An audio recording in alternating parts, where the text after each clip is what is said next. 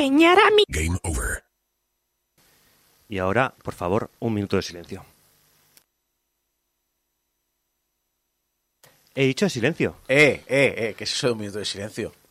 ¿Por qué corto los micros? porque vamos a hacer un minuto de silencio. ¿Pero por qué? ¿Por qué? A ver. Joder, si es que vosotros lo sabéis, o sea. No. eh, hemos dejado de usar Winamp. Después de 25 años de programa casi. O sea, dejamos de utilizar el Winamp.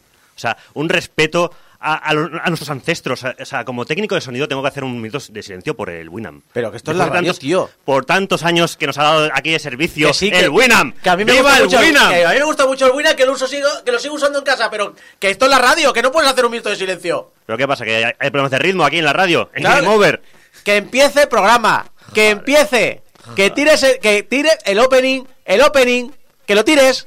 Joder. Bueno, allí donde estés, Winamp, te queremos. Three, two, one. This is what we're made for. Game over.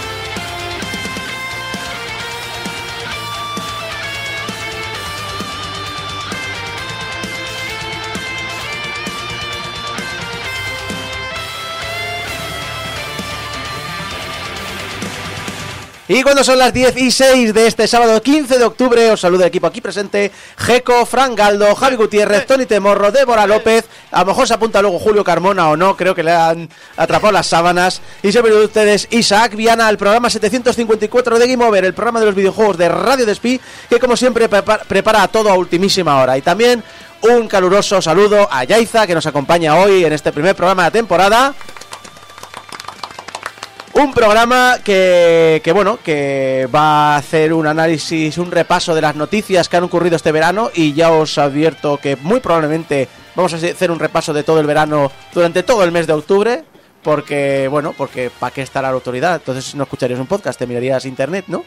No tiene sentido que te pongas al día con un podcast. Eh, analizaremos el simulador de siestas de 16 horas y de tirar vasos del borde de las mesas llamado Stray para PlayStation 4, PlayStation 5 y PC. Y terminaremos recomendándoos juegos que hemos probado o lo que otros podcasts llaman ¿A qué habéis estado jugando, chavales? Eh, es lo que hay. Es decir, eh, hemos jugado muchas cosas este verano o no, porque también el tiempo en el que hay. Pero a veces esos tipos, esos juegos que muchas veces o todavía falta para hacer análisis, o no van a entrar en análisis, o nos apetece hablar de ellos, pero que están bien que le eches una manica. Pero antes, pero antes, hablando de juegos, ¿qué haríais por eh, vuestro juego favorito? Eh, que perdona, que, que me estás señalando algo y no sé qué quieres decirme. Que Débora estaba pidiendo paso. Ah, vale, no lo he visto, no lo he visto, no, perdón. no me hacéis ni caso, claro, como soy la voz invisible ahora mismo. bueno, Perdona, estoy ahí. perdona, que estaba aquí con el directo, el, los nervios. Qué broma. Dime, Débora, digo- dime. Que digo, bueno, lo de los juegos es un poco... A ver, que hay que rellenar secciones. ¿A qué habéis estado jugando este verano, Exacto. vagos? Exacto, no voy a hacer hora y media de guion yo solo. Eh, lo que es eh, cierto es que normalmente en recomendaciones hablamos de juegos que nos gustan, obviamente, y la pregunta obvia es clara, ¿qué haríais por vuestro juego favorito? Es decir, hablaríais de él en las redes sociales, abriríais un canal dedicado en YouTube, eh, publicaríais un libro dedicado al juego, no sé, no sé qué haríais vosotros, no sé si tenéis alguna sugerencia, Débora, por ejemplo. ¿Hacerme un tatuaje? Un tatuaje, por ejemplo, eso lo he visto en bastantes amigos. Yo del libro ya lo hice. Sí, es cierto. es cierto. Por Bueno, no fue de juego, fue de tu compañía. Bueno, Eh, repite el nombre del libro para el que no lo sepa. Javi Gutiérrez tiene un libro publicado eh, sobre. Naughty Dog. ¿Cómo se llama el libro? Para que lo puedan buscar. Eh, no me acuerdo. Era algo así como la historia de Naughty Dog. sí, algo, algo así, pero no me acuerdo el nombre exacto, fíjate. Es el autor, ¿eh? Cuánto cariño, ¿eh? No te lo has leído, qué vergüenza. Lo dicho, hay muchas maneras. eh, y luego está la- el amor que tuvo una usuaria de Twitter, de nombre de usuario Enya, eh, que va mucho ¿Como más la allá. cantante? Sí, Enya, sí. Eh, en una respuesta de Twitter a otra cuenta dijo: Solía moverme por Tinder y conseguía que los chicos comprasen Nier Automata y entonces los gosteaba En Tinder. en Tinder. Muy bien. Fantástico. Creo que iba por 22 cuando dejé de hacerlo. Quiero decir, nunca dije que follaría con ellos, simplemente hablaba mucho del juego y lo recomendaba. Además, altas ventas implican más juegos de Yoko Taro. A ver, pero debería haber hecho un Tinder en plan saber si, si Yoko Taro tiene su Tinder, entonces directamente ir, ir a, él a hacerle super like a él. Y. Luego hablaremos de Yoko Taro, que está involucrado en esta historia. No me digas más. Débora, Con la fauna que hay en Tinder, ¿qué quieres que te diga? No me dan mucha pena, ¿eh? No me pueden dar pena. bueno, la, esta es la versión resumida que salió en Twitter, se hizo viral y luego, obviamente a raíz de esta viralización, hemos sabido un poco más de manos de la propia usuaria, ya que obviamente Kotaku, que Kotaku hace artículos de todo, eh, hizo uno al respecto y la chica, que se parece, al parecer se llama Jen y trabaja como asistente legal, comentó que se hizo fan del juego en una época que, donde sufría una depresión severa y tenía pensamientos suicidas, todo provocado por sufrir mucho bullying y vivir en una familia abusiva. Se enganchó a la estética y la música del juego a través de ver Let's Plays y el juego, pues una vez que lo tuvo en sus manos, le fascinó. Le fascinó tanto que en su cuarto tiene un pequeño altar. Bueno, lo de pequeño entre comillas, porque he visto fotos y pequeñito no es, ya os lo digo. Eh, que está dedicado por eso al merchandising del título. Como no conocía a nadie cercano que fuera fan del título, llevó esto a Tinder para buscar a alguien con quien hablar durante horas del juego y teorizar sobre el trasfondo del mismo. Lo que dices es hacer Tinder, ¿no? Sí. Eh, básicamente, eh, bueno, Yendi eh, luego hizo una, una explicación más completa que fue. Muchos match en Tinder no lo apreciaban tanto como yo, o cuando quería hablar más en detalle, simplemente decían, el juego es bueno, pero no hay mucho que hablar sobre él. De hecho, muchos esperaban algún tipo de compensación por mi parte por el hecho de haberles recomendado el juego. Creo que la grosería me hizo ser cada vez más apática. Sabía que lo que hacía era algo jodido por mi parte, pero creo que los juegos de Yoko Taro merecen más reconocimiento. Dejé de hacerlo cuando me di cuenta de la indiferencia que comenzaba a desarrollar sobre algo que estaba muy mal. Algunos de ellos fueron desagradables, pero otros simplemente no les gustaba el juego o no les va mucho lo de analizar y teorizar y tal, y probablemente herí sus sentimientos al desaparecer. Ojalá se hiciera un OnlyFans hablando de, de, de Yoko Taro y, de, y del Nier Automata, esta señora. Eh, cuando Kotaku eh, publicó esta historia, y obviamente por lo típico en Twitter de Kotaku, la historia de tal, tal, eh, entonces el propio Yoko Taro retuiteó la historia y añadió una cita que ponía Gloria a la humanidad. Correcto. Sí. Aunque existe la posibilidad de que el propio Yoko Taro conociera la historia antes de que la publicara Kotaku. Porque resulta que Yoko Taro conocía a esta chica. Oh. La empezó a seguir en Twitter hace unos cuantos años. Y diréis, ¿cómo? ¿Por qué? ¿Qué motivo le llevó? Porque obviamente creo que es Estados Unidos contra Japón. Eh, bueno, fue cuando Jen publicó eh, fanart de las dos chicas de Automata, desnudas. Ah, Yoko Taro fue cuando hizo- el like, ¿no? No, no hizo el like, le hizo el, el subscribe. O sea, le, le empezó a seguir. Empezó a seguir a la chica. Le dio la campanita, para ver si ponía más. Exacto. En palabras de la propia Jen, el hecho de que el propio Yoko Taro comenzara a seguirla, entre comillas, creo que hizo mi obsesión por el juego aún más fuerte. Esto da un poco, eh, sabiendo la trayectoria de esta persona, da un poco como, no sé si como película de terror o como comedia romántica, pero mis primeras 22 citas con Nier Automata, yo creo que para Netflix le, le viene bien, ¿eh? Hay unas cuantas de estas de no sé cuántas citas, no sé cuántos años, no sé cuánto, no sé qué. Pues mi, mi Pues primera ¿de cuántos 22 novios? Nier, Niers Automatas. Va un par de temporadas, ¿no? Sí. Oye, Netflix, si estás escuchando, ya sabes, yo... si es una temporada por novio ya tiene casi casi como Game Pues, Over, ¿eh? sí. Hablando de lo que harías por tu juego favorito, Fran, aprovechando que estás aquí, eh, ¿qué tal tu Bayonetta? ¡Stadia! Oye, y- y- completamente inesperado, ¿no? Bueno, esperaba. No. ¿Qué, qué ha pasado? No, no, no íbamos a hablar de esto, no. No, ¿verdad? para nada, para nada. Porque, inesperado, Google ha decidido cerrar el servicio de Stadia. Inesperadísimo. No Nadie- se lo esperaba absolutamente nadie. Ni Nad- siquiera aquí se ha comentado. Sobre todo desarrolladores. No, nunca. Nada de nada. Phil Harrison, vicepresidente de Stadia, comentó. Mientras que la aproximación de Stadia para hacer streaming de juegos para los consumidores fue construida sobre unos fuertes cimientos tecnológicos, no ha generado la suficiente atracción de los usuarios que esperábamos, así que hemos tomado la difícil decisión de comenzar a cerrar nuestro servicio de streaming Stadia.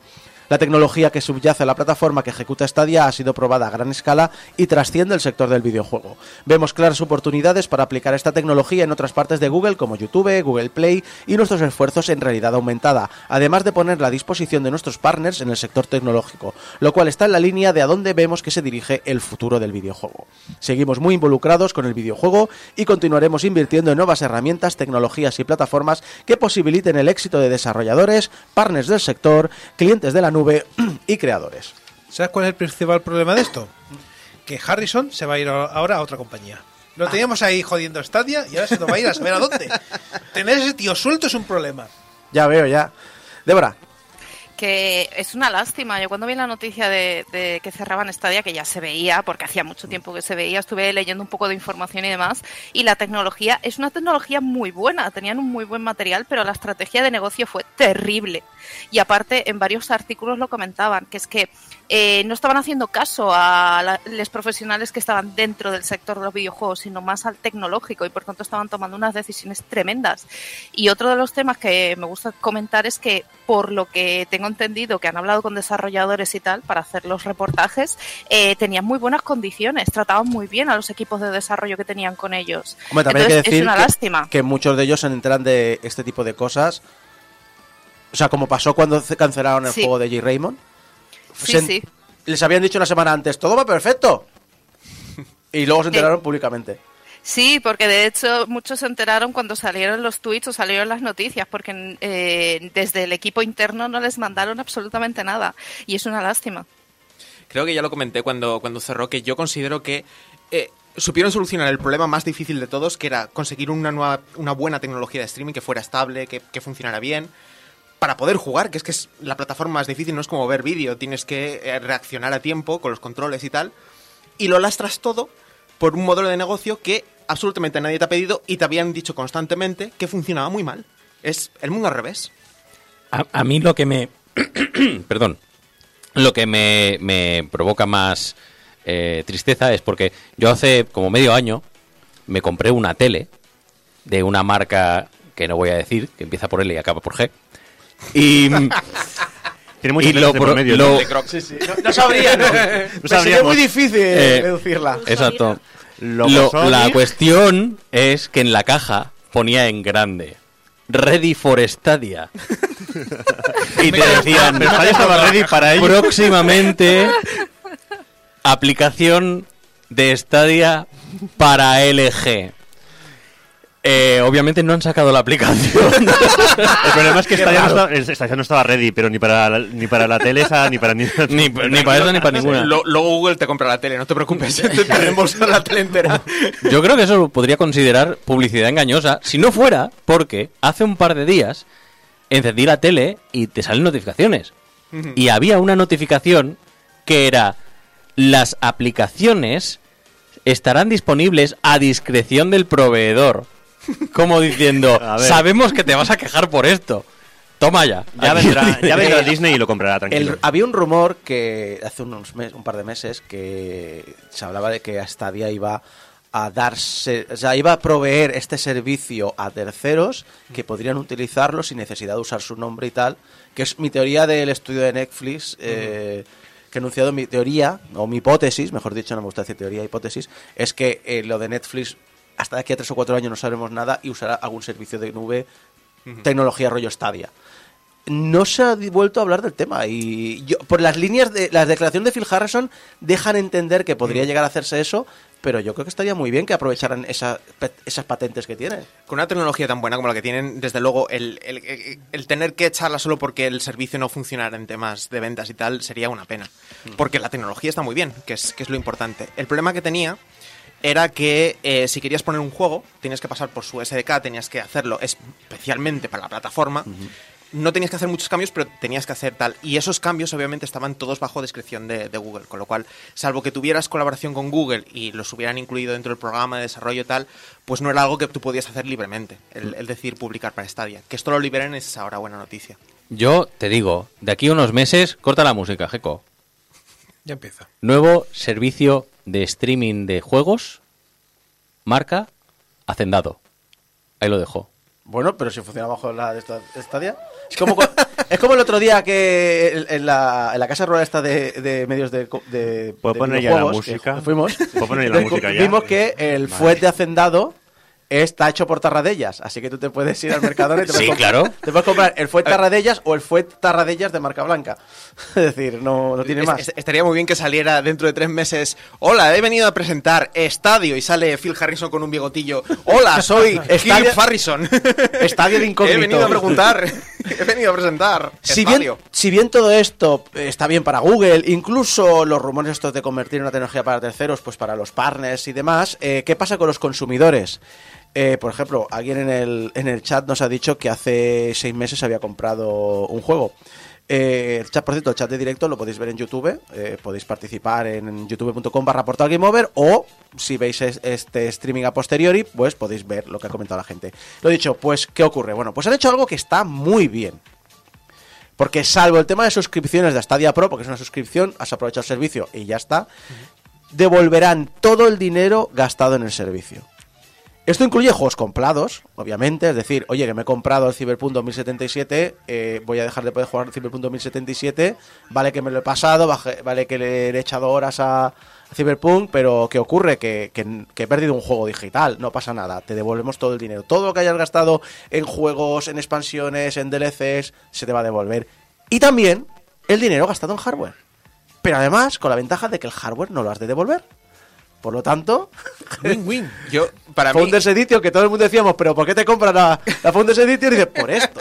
Porque sabía que Google la iba a cagar. Es, es- es que para, para mí es el mejor banco posible. O sea, invierte en Google. O sea, te devuelven todo el dinero que has puesto y encima te puedes quedar el hardware. Más el tiempo que hayas empleado en jugar el propio juego, que no está nada mal. A mí, desde luego, la jugada ha salido redonda. Exacto. Pero esto no salva a las horas que hemos dedicado a los juegos. Por ejemplo, el usuario de Twitter, Color, eh, compartió en Twitter una captura en la que mostraba que llevaba más de 5.900 horas al Red Dead Redemption 2 en Stadia. No ha habido tantas horas Stadia activado, ¿eh? No, no, no, no había tantas horas de Red Dead Online tampoco. O sea, a mí no, me cuadra. Este jugaba el single player. Lo que pasa es que estaba ahí con Sí, su sí. mundo y se Era creador de dedicaba- contenidos, ¿eh? Tal. Sí, sí. Eh, por fortuna, muchas compañías ya han hablado al respecto. Ubisoft ha comentado que está trabajando para que se traspasen todos los juegos de tu biblioteca de Stadia que poseías de Ubisoft a Ubisoft Connect para PC. Es decir, si tú te has comprado el juego en Stadia, te lo regalamos en PC. No pasa nada. Y, Y, y Google te devuelve el dinero. Google te devuelve dinero. Win-win. Buena jugada. Eh, la española Tequila Works, que tenía el juego exclusivo Guild, que tú analizaste analizamos, en sí, sí. Eh, ya ha confirmado que lo va a convertir a otros sistemas.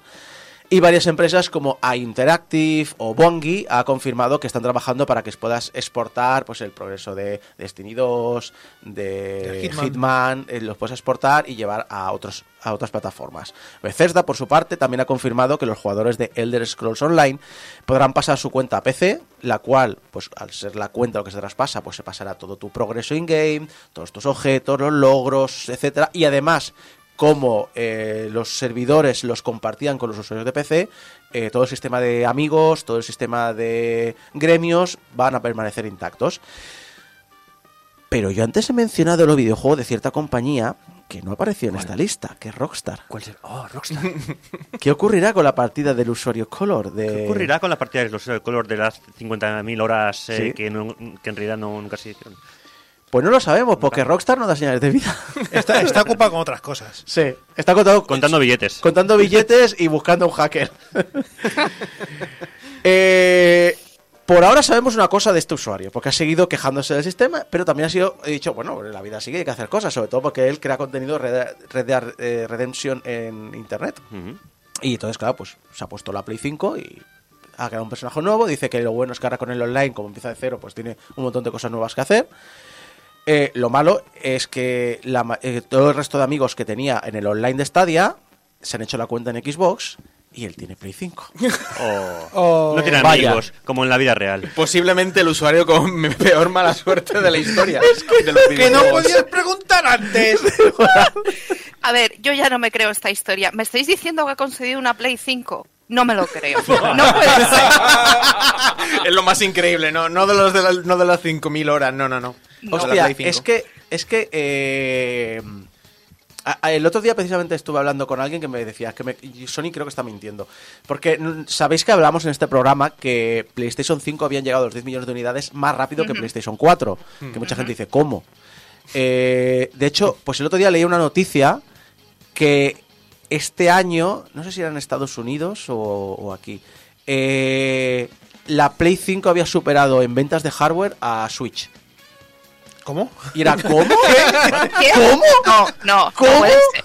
Ventas No. del, del año en sí, no obviamente del total, pero... No, yo me lo creo. ¿Sabes quién? Se ha comprado todos los bancos, todo- todas las tiendas game, todos los especuladores. O sea, Sí, es verdad. El otro día hablábamos de una oferta de un banco que te cobraba 300 euros más por la consola, ¿no? Es decir, eh, Xbox, Un regalo. tiene, Xbox tiene un sistema de que obviamente te obliga a comprarlo junto con el Game Pass, es decir, tienes que pagar el Game Pass, pero te salía creo que como un mes o dos, o sea, el total de la suma de la consola y el Game Pass te salía como uno o dos meses más barato que el total del Game Pass, mientras que con Sony es todavía más caro.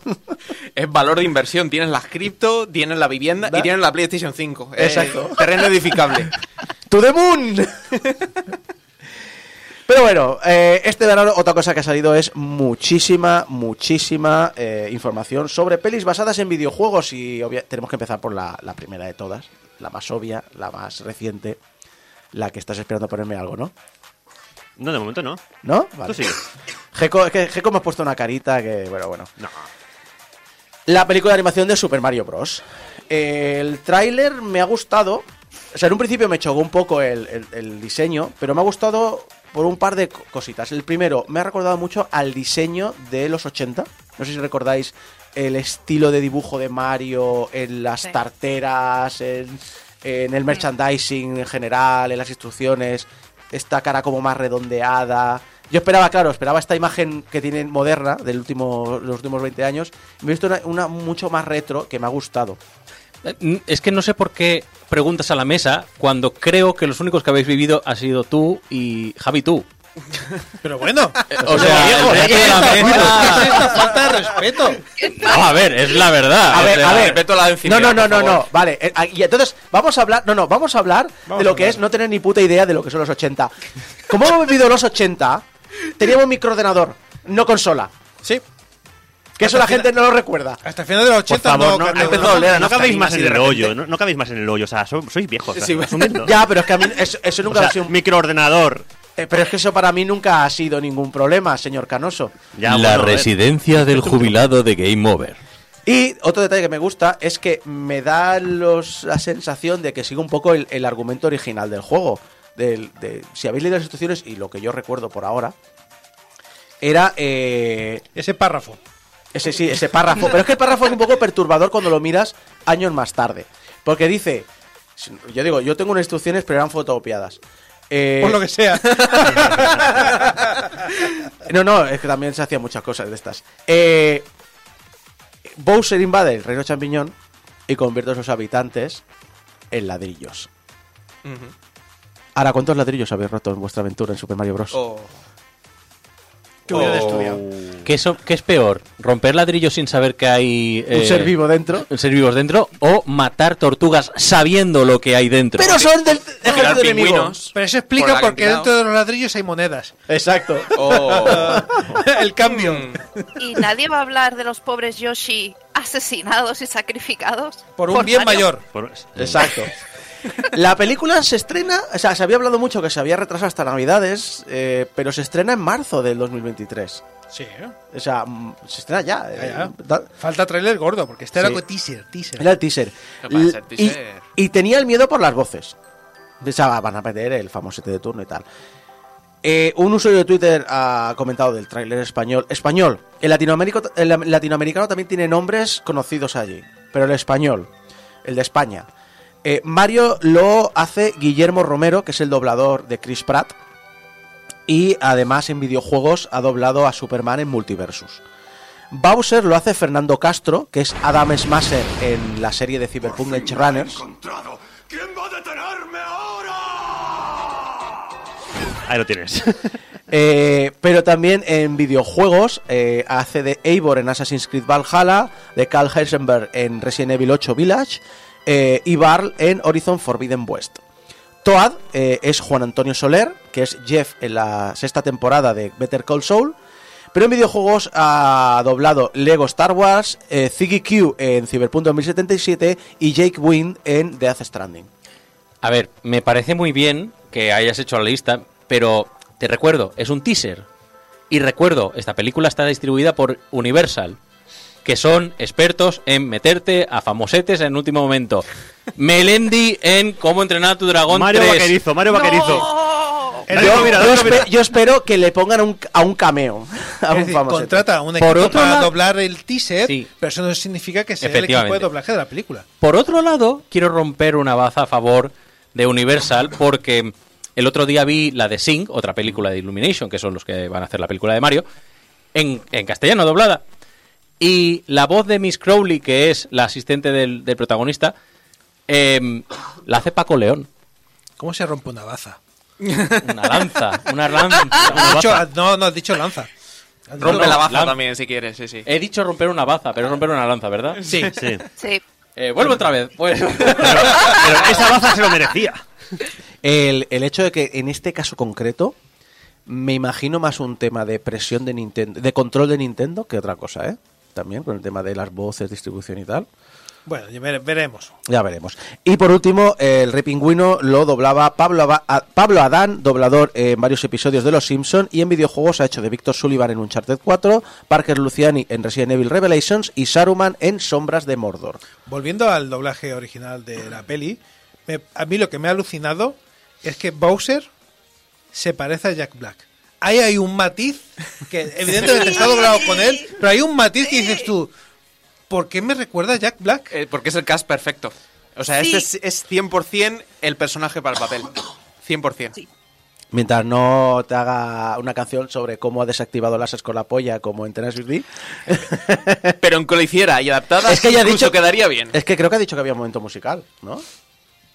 Pero ya, a ver, ya sabemos que el que va a robar la película es Bowser. Totalmente. Está clarísimo. Sí, vamos. sí. O sea, va a ser el, el típico villano roba planos porque si el otro va a ser encima la voz de Chris Pratt, haciendo de Chris Pratt. Hay que compensar. vamos.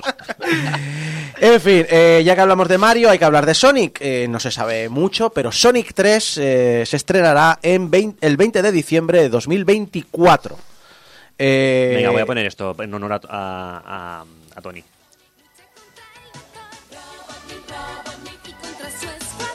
La, me- la mejor iteración de Sonic en, en otros En la medios. animación. Sí, Bueno, en y, y en cualquier cosa. Esta. La de, sea- Tele- la de Telecinco de principios de los 90. Mira, partiendo de la, pre- de la premisa de que hay más juegos de Sonic malos que buenos, ya. mm, ¿Hay juegos de Sonic buenos? sí. Vale que no es mucha información, solo saber que, bueno, saldrá en 2024 en Navidades. Eh, pero sí, se, eh, sí que sabemos otras licencias de Sega. Eh, ya que las películas de Sonic y eh, la futura serie de televisión de Knuckles eh, tiene tan buena recepción. Al menos la serie no lo sabemos porque no ha salido, pero la gente está hipeada con el tema de... O sea, por dos cosas. Primero, por, eh, porque las pelis han funcionado muy bien. Segundo, porque era Idris Elba el que doblaba Knuckles, ¿no? Eh, sí. Rompió la promesa de no hacer a un Knuckles sexy. Pero es que todo lo que haga Le- es imposible que no sea Lo sexy. hizo involuntariamente. Sí, claro. Perdón, perdón por ser sexy.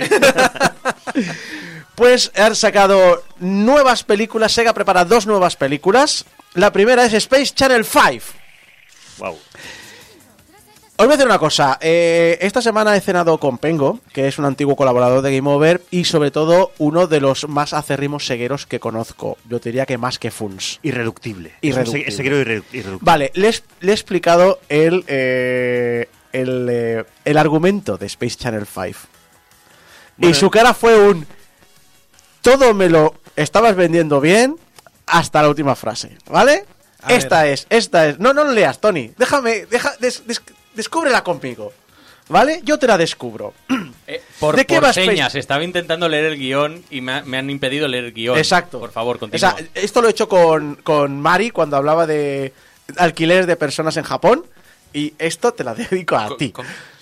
Eh, un empleado de una, de una cadena de comida rápida es reclutado por una periodista del futuro para salvar el mundo de los aliens usando, y ahora abro comillas, la única cosa que une a toda la gente del planeta, nuestro amor por los bailes tontos virales.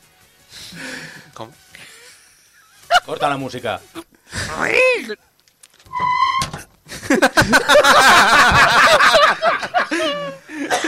¡No puedo más! Lo hemos perdido. Vale. Se ha ido. Bueno, se ha mira, ido sí, efectivamente se va. Se Bueno, va. a lo que iba, ¿sabe Michael Jackson no sabe Michael Jackson? Eh, eh, eh, Que alguien el cadáver andante, ¿no? Sí. La ¿Qué más da? Estará escrito por Barry Butlers, que fue guionista. Ya da igual, ya, ya, que lo escriba quien sea. Ya, ya. Es- Forajidos de Baytown y el corto de Far Cry 5 Inside Eden's Gate. Y Nir Paniri, que también guionista y director de Extracted. También trabaja en la adaptación Takumi Yoshinaga, que fue el director y de diseño y guionista del juego original. Se me han caído los pantalones mientras estaba haciendo la gilipollez esta. Por favor, continúa. Tranquilo, apenas la ha visto YouTube. Eh, eso. 200% cómico. Y luego la otra adaptación será Comic Zone. ¿Por qué? Eh, ¿Por qué no? ¿Por qué? Moló un montón. Pero con todo el pack de licencias que tiene Sega, ¿por qué? Por las baratas. Exacto, ¿por qué? ¿Qué ¿Por querías? ¿Un Alter ¿Qué está Beast? pasando? O sea, en plan un Team Wolf, pero de baratillo. No se sabe mucho de la premisa, más allá de que será un autor de, de cómics, que en este caso ya han especificado que será queer y racializado, eh, será transportado al interior de un cómic, que es un poco como el argumento original de que el autor de un cómic fue transportado al interior de un cómic. Más allá de eso no se sabe, Pero puede ser algo muy chulo. Porque no hay más. Es que tampoco tiene mucho más la No historia. se o sea, sabe porque no hay más. la Ahí historia, acaba el argumento. la historia del juego es de un autor que es como es como la peli esta de los 90 también que era también de- mezcla de animación y, y actores reales, la de Cool Wall. Que es eso, un actor, que se- o sea, un, un dibujante que se mete en su cómic y lucha contra el mal. Eh, estará escrita por Mike Cat, que cuenta con créditos como guionista en varias series como Transformers, Spider-Man Bueno. y Young Justice. También contará con el apoyo de Kagasei Shimomura, que es productor veterano en Sega y el líder del proyecto Thunder Force 6. Yo propongo ahora en 30 segundos hacer un brainstorm de otras licencias de Sega que podrían hacer películas. Empiezo yo. Outrun Joder. con Vin Diesel. ¡Joder! ¡Había pensado lo mismo! ¡Iba a decir eso! Netflix, ahora sigue, sigue. ¡Oh, Dios mío! La familia, no, la familia no, estás con la rubia. Bueno, de hecho, en, el, en, las, Bueno, con la rubia empezará Sí. la familia. en las instrucciones de Outrun 2 especifican que el Ferrari es de ella. No es tuyo. No es, hola, soy un tío con un Ferrari. ver-". No, es un, no, ese es mi Ferrari, a ver qué haces con él. Y te deja estampar loco, porque a mí, a mí se me estampa siempre la segunda. Por eso le mete la bronca. De coño, no me rompas el coche, cabrón. Ambas películas contarán con Toru, eh, Toru Nakahara como productor, que rol es un rol que también ha hecho en las dos películas de Sonic. Y ya que hablamos de licencias antiguas y de productoras de- y de productores de Sonic la película, uno de ellos, Chuck Williams, será el responsable de traer la película de imagen real de Pac-Man. Real. Sí. Ya no había, no estaba ya. Sí, te iba a decir, ¿no teníamos ya una de esas con Adam Sandler? Puede Eh, ser. Tú dices la de Pixels, pero. eh, Pero iba por ahí, o sea, cogía la licencia de refilón. Salía De hecho, el creador. Salió un actor haciendo del creador. ¿Era un actor? ¿No era él? No, no era él. Pero él salía en, Haciendo en un cameo. Haciendo un cameo. Vale. Imagino que no se prestaría. Diría, aquí no me metéis. Estaba por ahí, creo que es donde los Porque le dijeron, vamos a hacer una película, sale Adam Sandler. No, tenem- me- no tenemos sinopsis de la no peli hay de nada, no se sabe nada más. Eh, el protagonista está metido en las drogas. Obviamente. Correcto. La banda está sonora de Shakira. en rehabilitación y tiene que escapar mientras le persiguen fantasmas. La banda sonora de Shakira, el Waka Waka. Ya que estamos con clásicos, Silent, Silent Hill regresa en forma de chap, digo de pelis y de videojuegos. Hill, O eso, o eso asegura. Eh, perdona, ¿qué has dicho? Silent Hill. Sí. ¡Que vuelve Silent Hill! Y no en forma de pachinko, esperemos. En, en forma de cripto. sí. En forma Eh, de Cristo, sí. En forma de cripto. no, es- o eso, lo de volver en forma de película y videojuegos, es lo que asegura Christoph Gans, que Hostia, fue el Ethereum, Ethereum Hills. Ethereum Hills, sí, sí. Yo lo llamo Bitcoin Hills, pero bueno. También. Eh, lo he dicho, el director de la primera película eh, Aunque juraría que esto es una noticia que ya dimos en la temporada anterior. Pero para refrescar, eh, los que no lo escucharan, tras la muerte del productor Samuel Hadida, descubrieron que tenía los derechos para adaptar a película tanto Silent Hill como Fatal Frame. Así que quisieron Fatal hacer Frame. algo con ellos. Y eh, Gans asegura que su peli se va a estrenar el año que viene como parte de un relanzamiento de la franquicia. Más tarde aseguró que hay varios estudios desarrollando varios proyectos de la franquicia y que él está trabajando con ellos para la película. No sé cuánta veracidad darle a noticias sobre videojuegos a un director del cine, pero al mismo tiempo, si es cierto, también me parece una falta de respeto lo me la suda los secretos y la confidencialidad de un medio que es ajeno al suyo. Veremos en qué acaba todo esto y esperemos que lo dicho no sea un Bitcoin Hill. Mm, Veo que te has olvidado de otra peli basada en videojuegos que ya estaba moviendo ficha, la de Financial Freddy's, Eh, no, no la tengo. que la está produciendo Jason Blum de Blumhouse y está tirando para adelante. O sea, Pero no lo hizo que, ya Nicolas Cage. Exacto. que la vi el otro Es día, la buenísima. buena. es buenísima. Es muy buena. Eh, eh, Wallis Wonderland. Eso, la tenéis en Amazon Prime. Creo que es el único motivo por el cual tener Amazon Prime, así que podéis verla. Sí, sí, sí. Y Ir no hace- corriendo a verla. Y, y no hace falta que la veáis en versión original porque Nicolas Cage no dice ni una palabra en toda la peli. Sumemos a más gente, a Sony. Eh, todo parece indicar que está preparando eh, la adaptación a acción real de Days Gone, el juego que unos dicen que está muy bien, otros dicen que es bastante me y la mayoría dicen Days Gone, ¿qué es eso? Eh, parece que el guionista será Sheldon Turner de X-Men Primera Generación y La Matanza de Texas, El Origen. Esto se suma a la pila de adaptaciones que tiene Sony para cine o televisión, que incluyen God of War, Horizon Zero Dawn, Gran Turismo, que por cierto ya han confirmado que Orlando Bloom va a aparecer en la película, Twisted Metal, que ya ha terminado su rodaje de su primera temporada, Ghost of Tsushima, The Last of Us y Jack and Daxter. Ahí me falta parrapa de rapero. Ojalá, ojalá, con, con, con, eh, Eminem. Espera, ¿acabarán todas las pelis con una escena post-créditos y llevarán todas a Playsta- eh, PlayStation Stars Battle Royale? Pues podría. Espero que no, la verdad. Eh, eh, pero yo lo que me imagino ahora es que van a coger a, a Ben Studios y van a decirle, hey, podéis volver a la licencia. ¿Vamos a hacer eh, la segunda parte? No, vais a hacer un remake del 1. ¿Del uno de él? Del Days Gone. Del sí. Days Days Gone, sí. Es que digo, es que es el juego que la- Sí. le, le- le- ¿cuánto dinero se gastaron en, en publicidad y todo? Y es un eh, otro juego de zombies. Y No, todo el- pero- o- ojo, vendió muy bien y, y todavía se están preguntando por qué no les dejan hacer el 2. pero, es, que- pero es como que no se habla, es como que salió, a la gente que le gustó, le yo- gustó. Yo creo que es una percepción tuya porque se ha vendido de manera interesante. ¿eh? Pero ¿salió a la vez que algún otro juego? Es que no me acuerdo. No, no, realmente, pregunto. Ni idea. Es posible, no recuerdo en qué momento. Lo que me imagino que vendería bien lo que lo querrían para franquicia y no es material de franquicia. Eh, yo creo que probablemente sea el problema. Que luego a sacar un Day Gone 2, por ejemplo, dirían, uff, pues es que la gente no se acuerda del primero, ¿para qué? Hacer una secuela. Hacemos una Eso peli. No les pasó con Horizon, que no es material para franquicia. Y como, es, y como es una idea pero- original, vamos a hacer una película de zombies. Pero es más icónico. O sea, de Horizon la gente al menos sabes de lo que hablas. Hab- Dices Day Gone y dices, ah, ¿este de qué va? De zombies. Ah, Y la película va a aportar que es una peli de zombies. bueno. Ese es el problema. El problema es que le pesan mucho los zombies hoy, hoy día. A cualquier Sí. cosa que lleva zombies le pesa. Es un género manido ya. Obviamente, no todos son buenas noticias para adaptaciones. Eh, la serie de Resident Evil ha sido cancelada por Netflix tras su primera temporada. ¿Qué me hablando de dices? zombies. Es, es una buenísima noticia. Bueno, pero es una, mala buenísima noticia, noticia. es una mala noticia para las, las personas que la veían. Sí, sí. No, pero es que ese es el problema. ¿Por qué? ¿Por qué la han cancelado? ¿Por las críticas? ¿Por qué? ¿Por qué? ¿Ha habido alguna polémica con los actores? No. Porque tras dos semanas en el top 10, ha desaparecido de la lista. Yo no sé lo que hace Netflix con esto de... O sea, me saca una serie y es un... Ah, si no me la estás viendo Ahora. una y otra vez, y otra vez, y otra vez, y otra vez, y otra vez, durante meses, no es un éxito. Ahí tienes al pobre Neil Ga- Neil Gaiman dos meses llorando por Twitter de Sí. vedlo por favor, sigue en el top, Es gracias, que- sigue en el top y todavía no sabe decir si están haciendo la 2. es que Resident Evil debutó en el número 2 de la lista del top 10 de Netflix con 72,7 millones de horas vistas.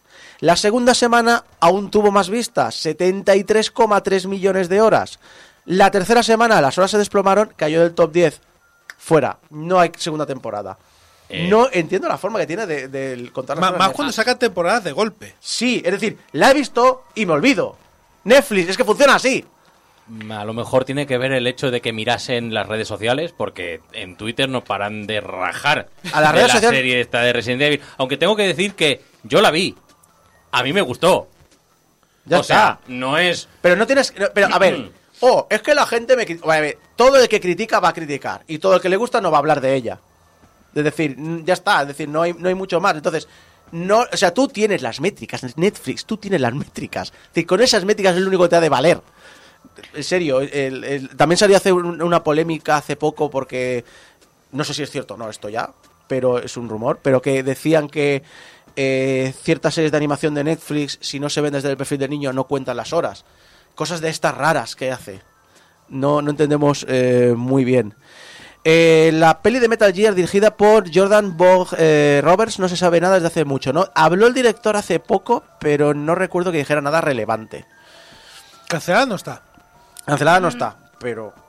En fin. Otro también, que no le dio bien las cosas porque va a hacer un nuevo reboot, es la franquicia de cine de Tomb Raider. Otro más. Metro Goldwyn Mayers ha perdido los derechos de adaptación porque según su contrato tenía hasta este año para probar una nueva película, pero al fallar en hacerlo, dicen que por el tema del ¿Otra COVID, vez? ¿Otra vez van a matar a eh, Rubén? los derechos han vuelto a entrar a subasta, algo que al parecer varios estudios están peleando ya. Unos derechos obviamente desligados ya de nombres de directores o de nombres de actores, actrices, lo que sea. Es que bueno, a ver, pobre Metro Golden Mayer, es que ha tenido un año ocupado entrando en bancarrota y que la compre Amazon, ¿sabes? O sea, pobrecitos, no han tenido tiempo de pensar en hacer una película de Tomb Raider con lo bien que fue la última, ¿verdad? Porque la Eh, petó no, mucho. eh, vendió, eh, tuvo bastante recaudación, creo. Mm, vamos a mirar. Ahora, lo que pasa es que es una peli que, que salió cuando, en 2013, me parece. Salió hace muchísimos años. Sí. Que tiene- claro, sacar una secuela ahora es complicado. A ver, yo, yo recuerdo haberla visto y decir, "Pf, hombre, para esto te juegas el juego y, y lo experimentas un poco mejor. Pero yo iba a decir, ¿qué más da? Si lo único que están haciendo con las series y las películas sean malas o buenas, es que la gente se enganche para comprar los juegos. Sí. Entonces da igual si son buenas o malas. No, no, que y- quieren vender. Y que, y que la gente no va a jugar al juego. Decir, lo vas a jugar los frikis, pero mucha Claro. gente no. Es No. decir, o sea, es, es como, a ver, es como decir, hombre, es que para eso te lees el libro, te lees el cómic. Bueno, es que mucha gente no, ni te va a leer el libro ni te va a leer el cómic. Sobre, sobre eso he dado bastante la brasa de que puedo no puedo no compartir que se vaya a hacer, por ejemplo, un, una- un remake de lo, porque está haciendo un remake del Horizon, porque han hecho el remake del, del Last of Us 1, ¿por qué lo hacen? No tiene sentido, son juegos nuevos. Puede ser que no me interese a mí, puede ser que no tenga sentido, pero lo van a vender como churros cuando salga a la vez que la serie que toca. Y cuando salga la serie de The Last of Us, vamos a ver cuántas unidades se venden del jueguecito de Marras de PS5. Mira, vamos a- a- al César lo que es del César. Eh, tuvo un presupuesto de 100 millones de dólares, sacó casi 300. Eh, lo que pasa es que me- me- de lo que llama Metacri- Metacritic, los tomates, eh, un, un 5, pachi pacha. Eh, ya, pero era de 2018, ¿eh? 2018, no sé por qué. La de 2013 era la última de Angelina Jolie. Ah, vale, lo leí mal. Eh, a- por cierto, que yo eh, normalmente voy al revés de Rotten Tomatoes. Cuanto más baja la nota de Rotten Tomatoes, mejor es la peli. Eh, Rey Galvez, pero tengo una pregunta interesante, que es la pregunta que tengo para ustedes, viendo cómo ha salido la mayoría de películas de videojuegos. ¿Todavía les emociona ver anunciadas pelis del medio eh, basadas en videojuegos? A ver, me gusta a nivel de que eh, soy un enamorado de la industria del videojuego y todo lo que sea inversión en este medio es- está bien. Es decir, es un poco la idea de Nintendo. Nintendo saca películas a juegos de móvil para que, para que vayas a sus consolas y que sabe que parte de ese público va a llegar allí. Y si no, pues como mínimo va sacando dinero para, para ellos mismos, para el propio medio. Eso sí que me gusta. Ahora, yo no soy un fan del cine. Me gusta el cine, voy a ver al cine, pero tampoco soy un cinéfilo, ni sé de directores, ni aprecio tanto el medio como un cinéfilo medio y tal. Entonces, a mí me gustaba, en los no- me hacía ilusión en los 90, luego los, los hostias que me llevé en los 90 también, pero me hacía ilusión por aquello de decir eh, que el videojuego va más allá del videojuego. Pero más allá de eso, pues mira, si sacan una peli la veo, la disfruto y ya está bien, pero para mí el videojuego es el videojuego. Mm, a ver, en mi opinión es más que nada por el tema de la historia que puedas tratar y cómo quieras hacerla. Por ejemplo, con The Last of Us a mí me interesa, no porque la historia de The Last of Us me guste mucho más o mucho menos, porque la verdad es que eh, es la que sí, sino por la gente que hay detrás, porque cogieron a la gente de Chernobyl, lo cual es una serie que a mí me gustó mucho. Y mira, justo lo voy a mencionar ahora. y eso. el tratamiento que pudieran hacer de la historia y cómo lo trasladan al medio puede ser muy interesante. A mí me pones la peli de Mario o la de Sonic o lo que sea.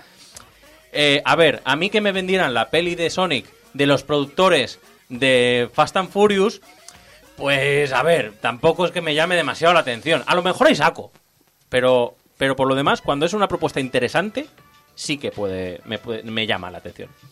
Yo es que hablando del Last of Us, de la serie, yo lo que espero es que cada vez que haya una escena dramática o haya una conversación interesante, estén andando, abran una puerta, estén en una habitación abierta, con cajas estratégicamente puestas en el suelo y empieza un tiroteo.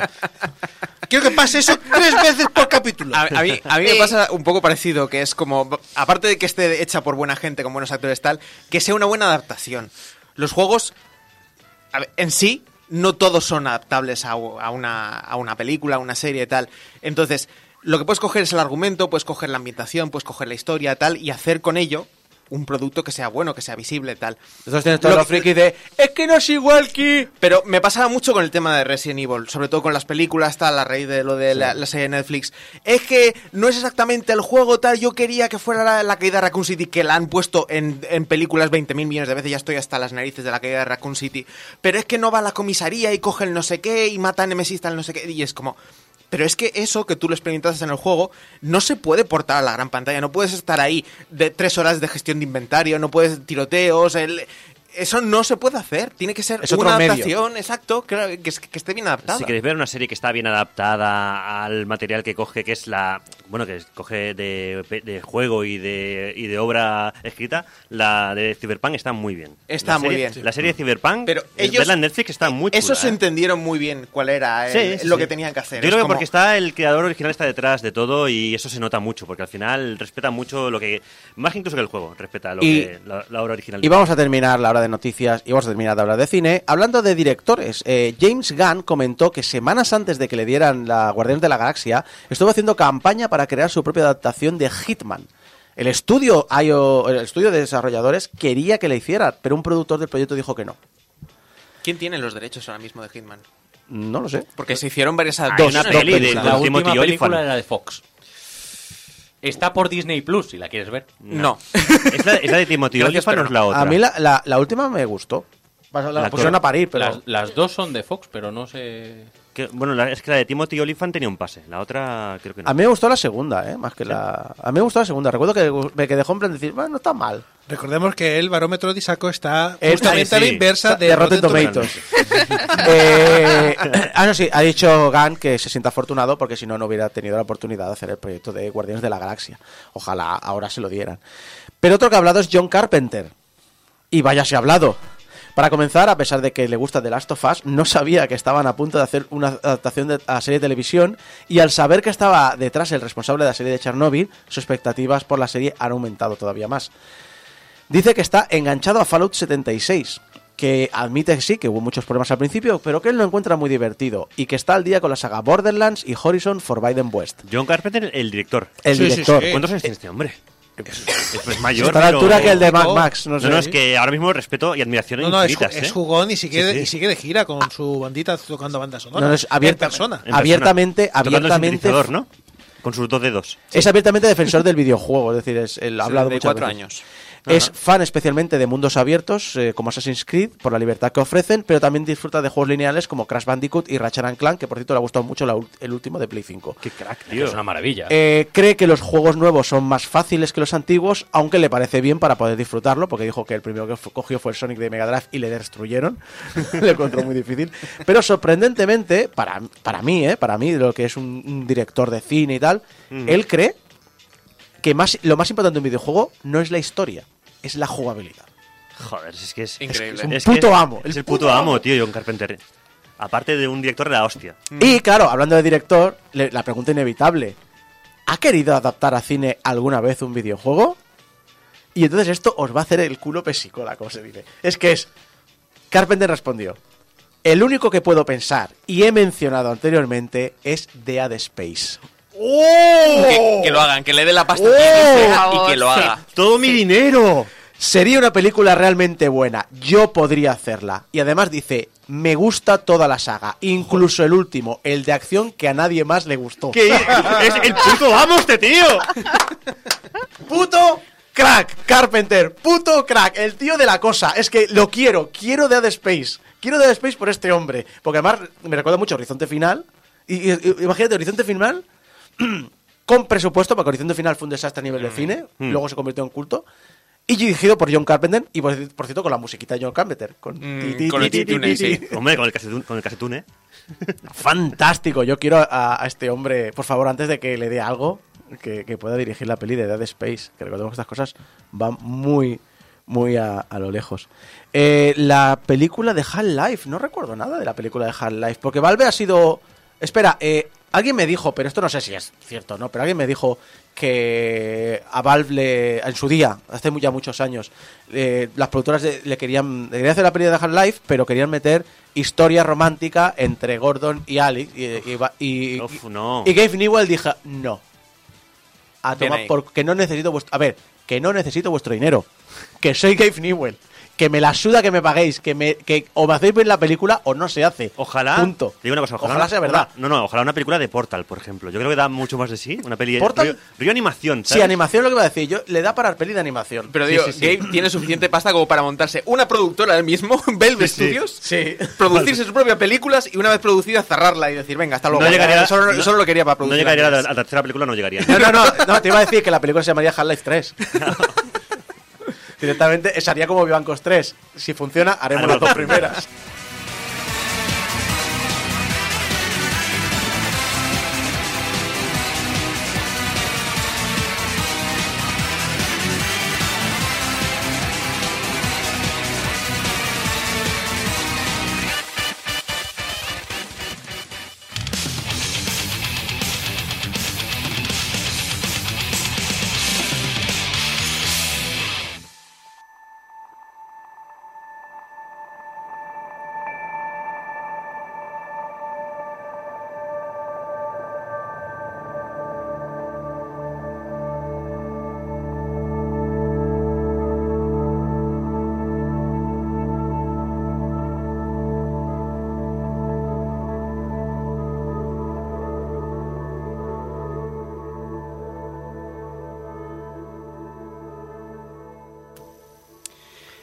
Imagina que eres un gato, así con la musiquita relajante. Imagina que eres un gato. Seguro que os lo habéis planteado más de alguna vez en vuestra vida. No estoy imaginas. todo, en mi caso- todo el día lamiéndome los cojones. en, en mi caso concreto, varias veces al día. Porque vive- viven, vi- vivir, vienen, viven bien los cabrones. Si, si eres, si eres doméstico, sí. Sí. Callejero no, pero doméstico. Yo, mira, para mi próxima reencarnación me lo pido. Sí, ya, sí. dentro de las que me tocan, pues para mi próxima reencarnación, gato. En cualquier caso, imagina que eres un gato. Salvaje además.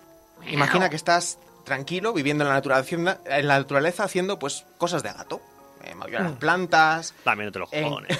No, ya las plantas. por, por ejemplo... por Esa ejemplo- planta se ha movido. Maldito, maldito geranio, miau. Mirar a las esquinas fijamente, que eso hace mucho los putos gatos. Todas esas cosas, encaramarte en lugares de, de difícil acceso, jugar con otro gato de tu camada, explorar en tu entorno pues, pues de chill, tranquilamente, Arcar la cabeza un pájaro. por ejemplo, hasta que en uno de los miles de saltos que pegas al día, pues tienes la mala pata ¿eh? de caer sobre una tubería oxidada que cede y hace precipitarte a las profundidades de una urbe ciberpunk gobernada por robots. Es lo que suele pasar en casos. Ese normal. momento, ese momento de la caída, me dolió mucho el corazón.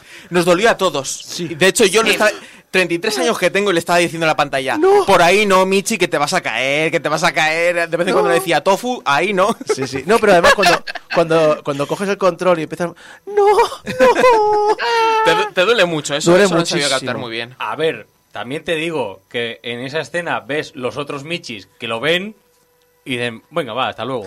Porque, ¿qué, qué vas a hacer? Eh, no Eh, vas a sacar una cuerda y te van a Eh, rescatar. es que era tonto. Hay un canal de YouTube de un tío que habla de... O sea, es un experto en gatos y habla mucho de, de todo el tema de pues cómo reaccionan los gatos, cómo tratar a los gatos y tal. Y eh, han hecho un vídeo eh, patrocinado por la compañía en el que te dan jugar un rato. Son 15, ves 15 le ves 15 minutos, está recortado. Y no para todo el rato de pararse a hablar de por qué está haciendo todo el rato el gato esas cosas. Y, eh, y el tío el tío se emocionaba, ¿eh? se emocionaba de verdad. Y, y- el tío eh, flipando de esto es esto por esto, esto hace esto por esto, esto está, está muy bien cogido por esto, está haciendo así con la oreja porque en estos casos, digo, es- Es- Está, está muy bien, muy bien Está muy bien representado. en cualquier caso, este es el original planteamiento de Stray, o como se llamó en España, las aventuras del gatito abandonado en un mundo robotizado. ¿En España no se llamó un gato de pelotas? Esta es la ópera prima de Bluetooth Studios y publicada por Annapurna Interactive para PC, PlayStation 4 y PlayStation 5. Malherido por la caída, el gatito sin nombre al que controlaremos no tardará en hacerse amigo de una inteligencia artificial con problemas de memoria, atrapada en una copia de seguridad fallida a la que habrá que liberar y trasladar a un, a un dron de reconocimiento. A partir de entonces, B12, que es el número de serie del dron, será nuestra interfaz gato-entorno y nos ayudará a navegar por las profundidades de la ciudad, traducir los letreros y a desentrañar los misterios que rodean a la historia. A mí eso del detalle de... Bueno, te voy a traducir el, el de esto. A ver, es un gato. Realmente la interfaz es para ti con el controlador, Exacto. no con el gato. El gato no es que vaya a entender Es, tu avatar, por, por- por decirlo así, en este mundo. Tu agatar. Tu- Agatar. Bueno, ya he dicho en el chat que es el gati del año. El gato. Porque claro, ¿dónde estamos? ¿Qué pasó con los antiguos habitantes de esta ciudad que solo parece que tiene robots? ¿Por qué solo han quedado ellos? Y lo más importante, ¿cómo podemos volver con nuestra camada?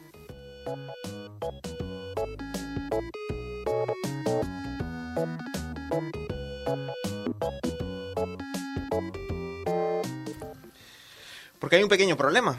La urbe a donde has ido a parar está aislada del mundo exterior, completamente bloqueada, salvo por el sitio donde has caído, qué casualidad, eh, a raíz de una melaza biológica, los Turk, que se extiende arrasando por su paso y que no dudará en devorarte si te cruzas con ella. Así que para reencontrarte con tus colegas Michis, pues no va a quedar más remedio que tomar el camino largo. Pero no nos olvidemos, tú sigues siendo un gato. No hace ni cinco minutos que estás tan tranquilo lamiéndote la entrepata y ahora tienes que resolver el misterio de una ciudad posapocalíptica para volver con tus panas. Pues bueno, pues si no queda más remedio habrá que hacerlo, pero se hará como al gato le salga de los cascabeles.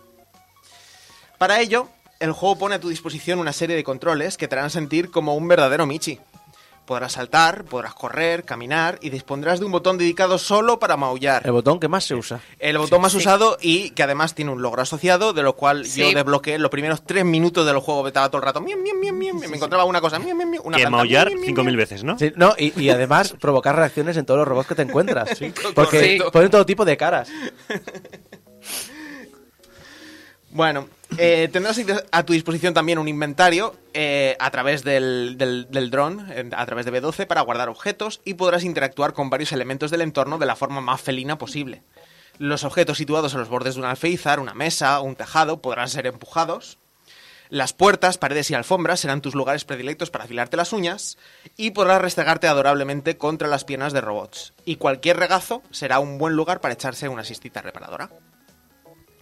Entre siesta y siesta, eso sí, pues habrá que explorar la ciudad y desentrañar el misterio de los robóticos personajes que la habitan. A pesar de eso, eh, de lo que el tráiler haya dado a entender, la urbe no es un mundo abierto al uso. Cada nivel del juego te abre las puertas a un área que podrás explorar a tu gusto y ritmo, a excepción de las zonas contaminadas donde premia la acción. A mí esto del tema de las urbes sí que cuando se anunció el juego recuerdo que yo lo veía como más abierto y cuando te metes en el juego directamente es como tienes este trozo, vale, puedes hacer muchas cosas y ser un gato, pero a mí también me sorprendía eso de que estuviese tan cerrado y al mismo tiempo eh, hace de todo el gato menos alimentarse. Las mías si no les das de comer en dos horas ya están ahí de plan, oye, me estoy muriendo de hambre. Sí que es verdad, yo supongo que intentarían ahorrar el tema de, hacer la animación de comer o algo así, pero sí que es verdad que de entre todo lo que han hecho para hacer el gato más realista, justo lo de lo de ser alimentado no, no es Beber, algo que... beber, bebe. Beber, bebes, sí. Sí. Te puedes acercar a algún charquillo y bebes y tal, pero sí, lo de comer, la verdad es que no, no han hecho nada. Imagino que es porque no querrían tampoco introducir el elemento de caza o, o- o que te vieras forzado a tener que matar a otro animal para alimentarte Sí. tú. Puede y que- tampoco, que la cosa fuera por ahí. tampoco tendría sentido dentro del universo de Stray el que haya comida orgánica para darle al gato. Exacto, exacto. Aparte de que lo que comentas, este, este espejismo, esta ilusión de que en el tráiler y por las imágenes parece que fuera un mundo más abierto de lo que realmente es, es precisamente lo que, lo que comentamos ahora. Eh, en el resto de niveles, eh, aquellos que no son de acción, la progresión requerirá que resuelvas una serie de, de puzzles bastante simplones. Hay que buscar y colocar diversos objetos en los lugares adecuados, rompecabezas con físicas bastante sencillitas, eh, puedes negociar con robots eh, mercaderes o saltar y colarte por los recovecos del escenario para dar un interruptor como solo un verdadero gato sabe hacer. Ese fue mi mayor problema, pero eso también es cierto que, se nota que va para un público mucho más abierto y mucho más global, eh, porque realmente mm, me encantaba explorar, me encantaba mirar todos, los- todos los, eh, esco- eh, sacar todos los escondites de donde dormir, que los hice todos pensando que había un logro, no me dieron ningún logro, pero encontré algunos súper rebuscados. Pero también plantea el problema para los más hardcore como yo, que es un, bueno, pero en el momento de que me acerco a, hacer- a seguir la historia, eh, todo lo que me vas a decir ya lo tengo. Ten, me has pedido esto, ten, de no sé qué, ten, ya lo he conseguido, ya lo he comprado, ya lo no sé qué, ya lo he hecho. Eh, en ese aspecto era un poco frustrante porque hay una cosa, no sé si era de Ron Gilbert, que explicaba que en las aventuras tienes que primero presentar la cerradura y luego presentar la llave. Y aquí la llave, lo que sería el, el elemento clave que te permite avanzar, lo puedes alcanzar en cualquier momento eh, sin saber para qué la voy a necesitar. Solo sé que la he cogido y sé que me la van a pedir porque sé- soy suficientemente veterano para sentir esto. Pero en ningún momento eh, he sabido, hasta, hasta el momento de editarla, no sabía que, para qué era. Bueno, pues no es un problema global, porque decir, la, la, la ciudad que es el hub más o menos para ir a otros sitios y volver, del principio tampoco lo puedes coger todo. Porque hay cosas que necesitas ir a otro lado para desbloquear no sé qué y ahora sí puedes. Pero sí que es verdad que hay un par de cosas que digo, ah, pues ya lo tengo, toma. Yo creo que aquí lo que intentaron hacer fue premiar un poco el que tú pudieras explorar tranquilamente sin tener ningún tipo de contrarreloj o, o limitación y el hecho de que el espejismo este que comentábamos de que el diseño del nivel está hecho de tal forma para que parezca más amplio y más abierto de lo que realmente es eh, se vería muy lastrado por el hecho de que si lo tienes que hacer más lineal y tienes que obligar al, al usuario a coger primero la llave para luego ir a la cerradura, se rompería este espejismo. Y dirías, diría- directamente es un juego lineal. Tienes que Sí. ir de A a B y eh, por muy bien eh, ambientado que esté, pues Sí. es, es pasillero. Y de hecho, además, hay como hay como tres hubs, pero uno de ellos es bastante simplón. Es decir, tampoco. Y también, volviendo a lo que decíamos antes, cuando me pasé el juego, al final vi que me faltaban un par o tres de recuerdos por encontrar y. Me pasó, me pasó y un poco, poco por más. el estilo. es sí. rollo decir, de esas cosas que dices, que me lo he hecho entero casi del tirón. De hecho, a eh, aparte de los niveles de exploración y los niveles de acción, en contadas ocasiones además tendrás que cronometrar tus movimientos y hacer el uso de sigilo para evitar ser descubierto por los enemigos. Un par de veces además tendrás que mantener el dedo del gatillo eh, presionado para escapar de los tours, el dedo de, o sea, el gatillo de correr, para escapar de los tours en sendos niveles de persecución. No el gatillo de cachorro. No, el gati- no, no- no aprietes el gatillo, por favor, el dedo del gatillo de, de correr. pues eso, para escapar en sendos niveles de persecución. En combinación, Tener tiene bastantes niveles, todos puestos en eh, de, de diversas variedades, pero eh, sin llegar a profundidad. Débora, Aquí yo debo de, dar un matiz, bueno, de dar un apunte, porque a, a muchas personas nos pasó que pensábamos que el juego era de pasear por urbes y ciudades y super guay todo, y de repente te encuentras en unas zonas terroríficas corriendo por tu vida, que eso lo estamos comentando en el chat, y diciendo, ¿por qué queréis matar a mi gato? Mi ¡Cabrones! mi gatico.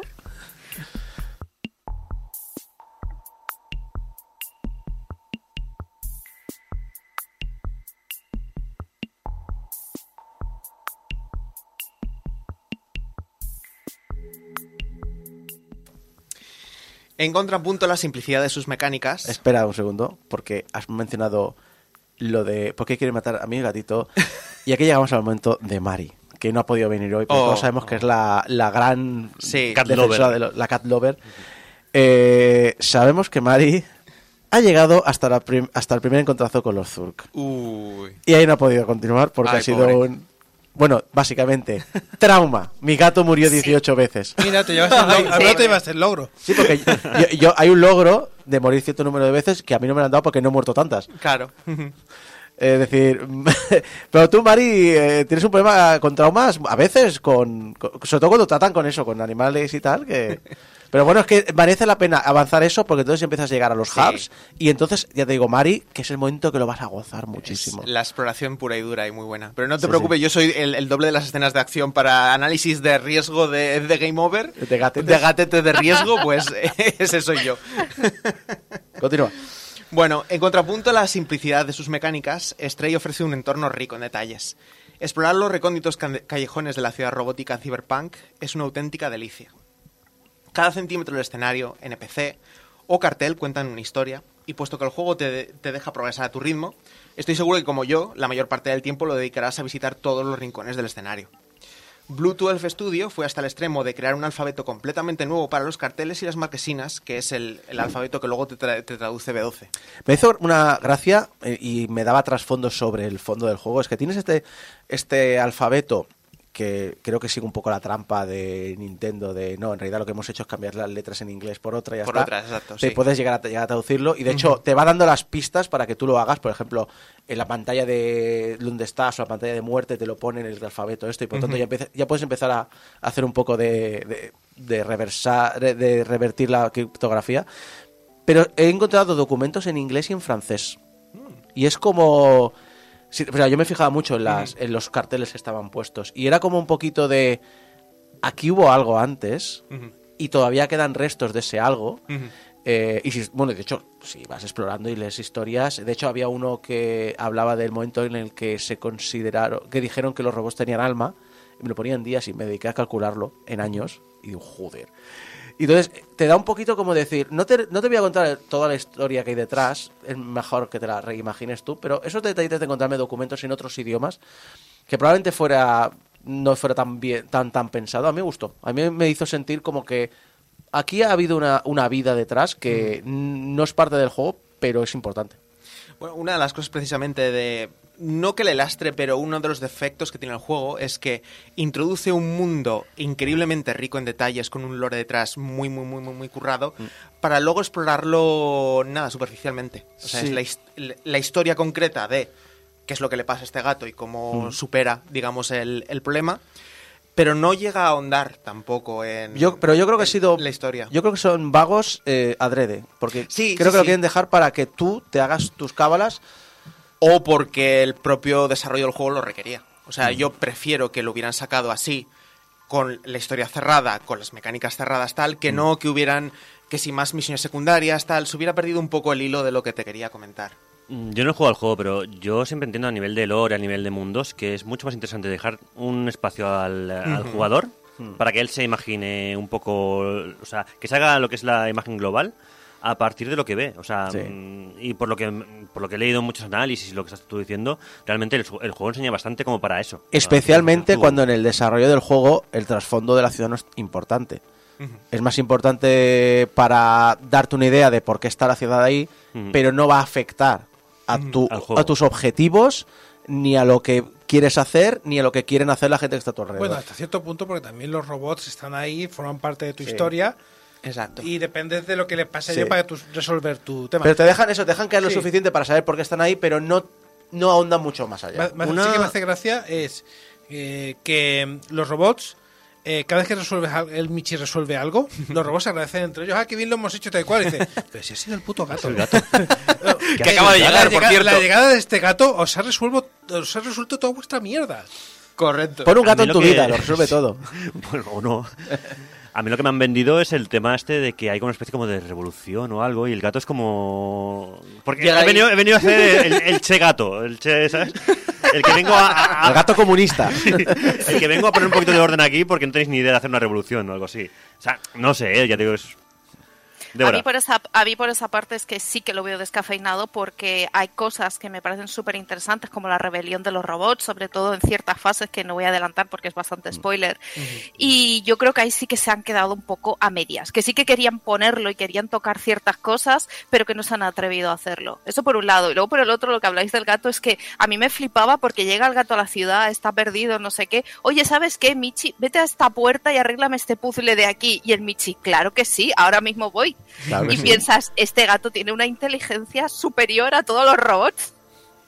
A ver, tengo que decir que está demostrado que además en cine se ha hecho muchas veces lo de dejar eh, información sin contar adrede porque la imaginación del espectador Es más poderosa. siempre va a hacer algo mucho más potente que lo que te vayan a explicar. Y eso lo pasa, pasa mucho con las películas de ciencia ficción o con las de mm, con las de terror. Y sobre todo las de ciencia ficción está bien que tengan este lore subyacente y que no te lo cuenten, porque al final a lo mejor te lo contaban y ibas a decir, pues menuda parida. Pero no te lo cuentan, te lo imaginas tú, empiezas a... Y ahí es cuando la gente empieza a hacer teorías hasta que no se las confirmas. Y eso es lo que le da un poco de juego. Aquí tengo que decir que yo no he jugado al juego. O sea, Fuera de aquí. De hecho, yo estaba pensando en el gato, en el gato de Alien. por favor. o sea, yo vi a, a Yaiza jugar. Y Ah, entonces ha jugado en modo proxy Eh, eh, exacto, he- he Es jugado- el avatar del avatar del gato. He estado en plan Michi viendo al Michi. Muy bien. Bueno, eh, lo que contaba con respecto a- al tema de, de los detalles del escenario, es una pena que un juego tan detallado con este, como este juego, y un personaje tan mono como un gato, el juego en sí no cuente con un modo foto. Eso es verdad. Es- esto es algo Ay. que se ha Mira perdido. Mira que no me gusta el modo oportunidad foto. perdida, ¿eh? Mira que no soy fan del modo foto y en este digo, pero ¿por qué no hay modo foto? Para hacerte regatos. Sigan. Jacob, no, por favor. Seguridad. no. En fin. Eh, eso sí, por muy detallados que estén los niveles y por muy gato que seas, pues no creas que vayas a poder saltar a todos los alféizares y balcones de la ciudad. Los escenarios están diseñados para que solo aquellas, aquellas áreas que sean importantes para la progresión de la historia pues sean accesibles. Al acercarte a un borde tendrás que esperar una fracción de segundo a que el juego te dé la opción para saltar para poder ejecutar esa acción. Y ese prompt pues no aparece en todas las zonas ni aparece en todos los lugares a donde tú quieres llegar a saltar. Dan los malditos pinchos que les ponen para los pájaros. Pero, pero al menos tienes esa referencia. Es decir, no te dejo aquí porque yo no he decidido como diseñador que no te puedo subir, sino que además te pongo los pinchos, te pongo He algo y encontrado, más o menos... he encontrado un par de puntos que Sí. digo, podría haber saltar Podría ahí haber, y no me sí, deja. exacto. Pero sí que es que el no lo 90% de las veces hay un algo visual que te dice, y- ahí no puedes. Y vuelvo, que, y vuelvo a entender otra vez que es con una idea de que el juego sea más global y cualquier persona se pueda... Que, que es muy típico de Anapurna. que cualquiera sí. pueda coger un juego y no haya jugado mucho y no se tenga que liar con problemas de calcular saltos, de nada. No, Toco ahí, se sube ahí y ya, está. Me pasó alguna vez también, por ejemplo, eh, intentando subir a algunos sitios que te dejaba subir, pero luego, por ejemplo, no podías bajar por el mismo sitio donde habías subido. Son pequeñeces, pero dices, hombre, para ser un juego en el que se supone que eres un, un- un felino súper ágil y tal, el hecho de que esté todo tan milimétricamente calculado, pues para los que estamos ya un poquito más experimentados en el tema de videojuegos, pues a veces puede cansar el tener que esperar a- al tema de los prompts. Pero bueno, podrás perderte por los alrededores para encontrar coleccionables y completar un puñado de misiones secundarias, pero no tampoco te esperes muchas eh, rutas alternativas. Hablando de coleccionables, en Stray podrás hacerte con las memorias perdidas de B12, corrompidas por la copia de seguridad fallida, que te proporcionarán más detalles sobre la historia del juego. Aunque las partes más importantes, las que dan paso, digamos, a la historia en sí, eh, ya están, la- las consigues como parte del progreso natural de la aventura el hacer misiones secundarias y comportarte como el gato que eres, pues rascando todas las zonas del juego, restregándote contra todos los robots que lo permitan, durmiendo en todos los sitios disponibles para ello, desbloqueará el resto de coleccionables y logros. Que está bien además porque, en plan de decir, no habéis visto un gato en vuestra historia y... y cómo os mola, ¿eh?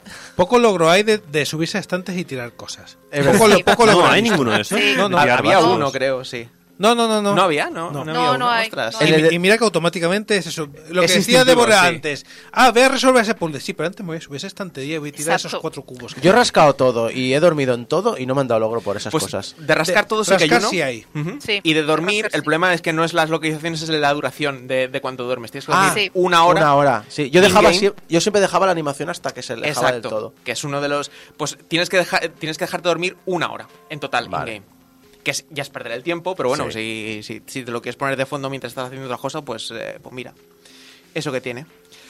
Eh, puesto que el juego tiene solo un final y la historia dura entre 4 o 6 horas dependiendo de lo felino que te sientas ese día que lo juegues, pues la rejugabilidad de Stray se limita a revisitar ciertas zonas para conseguir coleccionables que te falten o a pasar alguna de las, eh, de las escenas de acción usando alguna mecánica que solo se le ocurrió al que diseñó al logro. Porque sí que ha habido un par de logros que dices, ostras, ahora que me leo la descripción del logro y sé lo, que pretenden conseguir, esto no lo habría hecho de otra forma. El juego no me lo pide hacerlo así. Y yo, como instintivamente, pues tampoco lo voy a hacer así. Pero, eh, pues sí, sí que es algo que, que, se puede hacer para incrementar artificialmente la longevidad un poquito de- del juego. De los que habéis estado jugándolo, ¿alguna otra anécdota que tengáis? Yo lo he disfrutado mucho porque lo juego esta semana justo. Lo que he disfrutado más es jugarlo con Michis en casa. Es la experiencia. es que es la experiencia extra, porque además el, boto- el botón de pulsar el, el maullido, pues podía, sí, claro, podía interactuar con ellos y venían a la tele y, y le maullaban. O sea que eh, la cantidad de cientos de capturas de gente en Twitter y en redes de, con el gato delante es cierto. Es cierto, sí, sí, sí, porque ven el gato y, y se acercan a curiosear. Oye, ¿Débora? ¿qué, qué le pasa al bicho Es este? cierto y además yo tengo tengo dos gatas ahora mismo y una de ellas pasa olímpicamente de todo, ¿vale? O sea, de plan, me da igual lo que me pongas en la tele. Y justo puse el juego y se estuvo 10 minutos intentando subirse a la tele, meterse en la tele para ver qué era eso. Y yo, ¿en serio está reaccionando así? Yo me pensaba lo mismo, que al ver los vídeos, pues eran gatos en concreto o eran vídeos así curiosos. Y no, no, han conseguido que mi gata, que es una pasota de mierda, haya ido a la tele a tocarla y darle porrazos. Ha llegado hasta tal punto que ya no son solo pues fotos, vídeos subidas a las redes sociales, sino que hay una cuenta de Twitter específica, que no recuerdo cuál es el handle, pero era algo así como Cats Playing Stray o Cat Play Stray o algo así, que son una recopilación de gente jugando Stray con sus gatos y los gatos interactuando con la pantalla, relacionando los sonidos, relacionando los movimientos, intentando jugar con el gato en la pantalla. O sea, algo, algo increíble.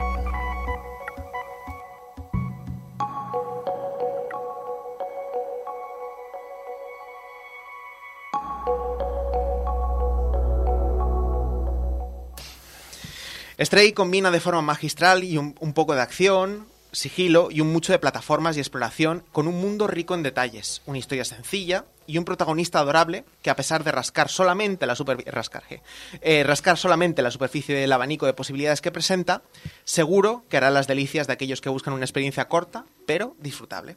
Por lo tanto, la nota es Recomendable. Por fin la he encontrado. ¿Quién va a detenerme ahora?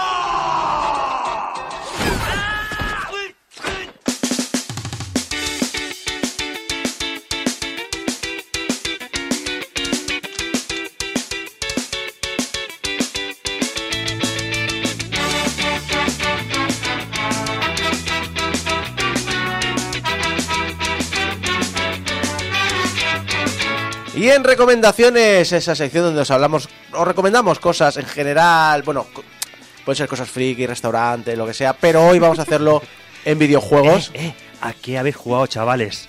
Exacto. El, ¿A qué estamos jugando ahora? Eh, en realidad, el mío- lo mío no, porque fue en verano. Eh, pero bueno, eh, vamos a hablar de Tony Hawk. eh, dos horas de Tony Hawk. no, eh, vamos a hacer eso, recomendaciones o cosas que hemos estado dándole estos eh, meses, estos meses de verano. Yo voy a empezar hablando de mm, una cosa que llevaba años en mi biblioteca de Steam y me negaba a instalar. Y diréis, ¿por qué? Digo, porque la primera parte le he echado más horas le he echado más horas que, que al... Mira, en Switch teníamos, tenía más horas yo solas en este juego que algunos juegos la suma de las horas que habíamos echado mi hermano y yo juntos. Es decir, su partida, mi partida, sumadas, menos que, este- que, la primera parte de este. Y luego me fui al PC y hice otras tantas. Y entonces, al final este verano, cuando terminó la temporada, dije, vamos a darle, que ya tengo el mono, ya me pica mucho, lo aguanto muchos años. Y me instalé Kingdom Two Crowns. Bueno, eh... Sabéis que me pasó todos los Yakuza principales, ¿verdad? Algunos Yakuza juego menos horas. Le he cascado 60, ¿eh? A este Two Crowns. ¿Y por qué he querido parar? Porque, claro, pensad también que al aguantar tanto tiempo, ya tiene dos DLCs gratuitos y un tercero de pago. Entonces me he hecho el juego base y luego me he pasado uno de los dos DLCs. Ah, todavía te quedan DLCs. Me queda otro gratis y cuando me lo pase puedo hacer el de pago, que tiene puzzles nuevos. Y, ojo, aparte, tiene un modo de islas de desafío, que eso no los he hecho. Y eh, los creadores todavía lo están soportando y añadiendo cosas nuevas. Y, al- y el otro día hicieron un, un, un de esto que te responden, un AMA un- en Discord. Eh, y estuvieron diciendo que van a añadir, van a seguir eh, soportando el Two Crowns y añadiendo cosas nuevas. Hay que decir una cosa. Esta gente está viendo el Kingdoms porque sacaron el primer Kingdoms, casi casi como una especie de Game Jam. Luego sacaron el Newlands, que es el que le dedica tantas horas. Eh, ahora sa- tienen- es- luego sacaron el Two Crowns y están preparando eh, uno que no me acuerdo ahora cómo se llama, pero es eh, en los 80 eh, en un callejón de estos americanos y tú vas en bici. ¿Y se están pasando la cara de la gente? O... Sí, sí, sí. Es, eh, es eh, alucinante lo que están exprimiendo o sacando nuevas eh, eh, cosas. Eh, Kingdom Two Crowns es uno de esos juegos que mejor no hablar demasiado porque la gracia es mm, eh, prueba cosas, cágala, pierde la partida, vuelve a empezar. Pero para aquellos que ya jugaron al Newlands, eh, aquí lo más importante de destacar son dos cosas. Primero, las islas son persistentes. Es decir, eh, una vez que pierdas, digamos, no se acaba la partida. Continúas de nuevo y bastantes cosas de las que tenías, bueno, los reinos han de- se han degradado, pero tú eres como un sucesor del, del rey o de la reina.